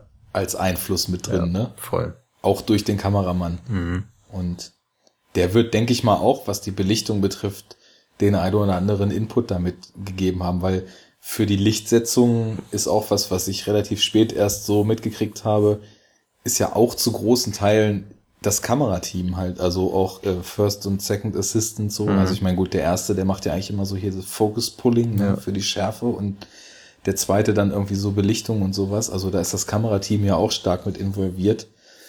Aber trotzdem ist der Film, und ich glaube, damit würde ich so von meiner Seite abschließen, ist halt, du, du, du kannst einzelne Fragmente und Teile erkennen, aber der, der Film im Ganzen ist wesentlich mehr als die Summe dieser Teile. Ja. Und das ist halt eben das eigene, was Gosling da reingebracht Ja. hat. Das, äh, dem würde ich mich einfach so anschließen wollen, glaube ich. Sehr schön. Dann bei einem Film zumindest äh, von der Rezeption her sehr uneinig, bei einem komplett auf einer Linie. Das ist doch schon mal ein guter Auftakt für Diverse Talk. Yes. Heißt es eigentlich Diverse oder Diverse? Diverse, ja glaube ich. Also es ist ja halt. Diversity. Von daher. Ja, das hatte ich nämlich auch im Kopf. Mhm. Man muss ja den Namen von dem eigenen Podcast Spin-off dann doch schon besser richtig aussprechen können. Wäre ganz gut, ja. naja. Wir sind ja alle keine Native Speaker. Ne? No. We are not. We are not. Ja, alles klar. Dann würde ich mal sagen, ähm, das war jetzt Folge 1. Vielen Dank an dich. Ich könnte mir fast vorstellen, du wirst regelmäßiger Gast. Beziehungsweise regelmäßiger Gast oder irgendwann äh, Standard-Inventar, wenn du Lust hast Auf natürlich. jeden Fall. Sehr schön. Ich habe auch ähm, für die Leute, die jetzt äh, unseren Ausführungen hier zwei Stunden, 22 Minuten und 22 Sekunden, wie der Counter gerade anzeigt, gelauscht haben. Ähm, ich habe auch noch ein bisschen andere Planung in der Pipeline. Also wer sich in der jüngeren deutschen Film-Podcaster-Sphäre als Hörer bewegt, wird vielleicht auch auf meiner virtuellen äh, Gastcouch demnächst die eine oder andere Stimme hören, die ihm bekannt vorkommt. Stimme oder Stimmen. Und nichtsdestotrotz hoffe ich natürlich auch, dass demnächst mal wieder René und ich aus der Box schallen. Bis dahin, es hat sehr viel Spaß gemacht, Fabian. Ebenso, Arne. Ähm, es kam auch noch mal was über Flatter rein für Enough Talk. Auch danke an die Flatternden dafür. Äh, L- Lob, Kritik, Anregungen, eigene Meinungen zu den besprochenen Filmen, Filmwünsche etc. etc. Am besten auf enoughtalk.de. Da haben wir einen Blog. Da könnt ihr das alle reinschreiben. Könnt ihr uns äh, Lobpreisen oder beleidigen, je nachdem, wie ihr wollt. Dafür ist das Internet da. Ansonsten äh, Twitter at enoughtalk-de, Facebook enoughtalk podcast. Ähm, wer vielleicht mal schauen will, was ich so gucke, kann mir auf Letterboxd als Jacker Monkey oder auf Moviepilot als Jacker folgen beziehungsweise Freundschaftsanfragen senden und da mal ein bisschen spionieren, was hier so über den Schirm flimmert. Bist du eigentlich, Fabi, auf Moviepilot noch aktiv Ja. oder hast du die Bewertungsskala äh, Nö. da eingestellt? Ich rate da eigentlich immer noch relativ regelmäßig. Ähm, ich kommentiere ziemlich wenig. Das habe ich aber nie, glaube ich, gemacht. Nö. Ähm, Da muss man ja auch äh, nicht wie ich weiterpluggen auf meinem Blog jackass2cents.de äh, wie ein Wahnsinniger sich über Filme auslassen. Das machst du ja jetzt mit mir verbal. richtig. Habe ich auch äh, auf jeden schön. Fall nach wie vor echt Bock drauf, weil irgendwie muss es ja dann doch mal raus. Auf jeden Fall. Und wenn ich mir überlege, ne, wenn ich das Medium Podcast nicht nur für DJ mixe, sondern auch für Laberei früher auf dem Schirm gehabt hätte, Mhm. Ich glaube, wir haben in unserem Leben ohne die Aufnahmetaste und mit Telefon anstatt Mikros echt schon 80 bis 100 Podcasts im Kopf aufgenommen. man Die wurden nur leider nicht mitgeschnitten vor fünf, sechs, sieben, acht Jahren, als wir eigentlich über nichts anderes als Filme und Mucke geredet haben. Ja, Aber das holen wir wir. Gut, vielen Dank fürs Zuhören. Ähm, bis zum nächsten Mal. Tschüss. Tschüss. Uh, I push the push the stop button.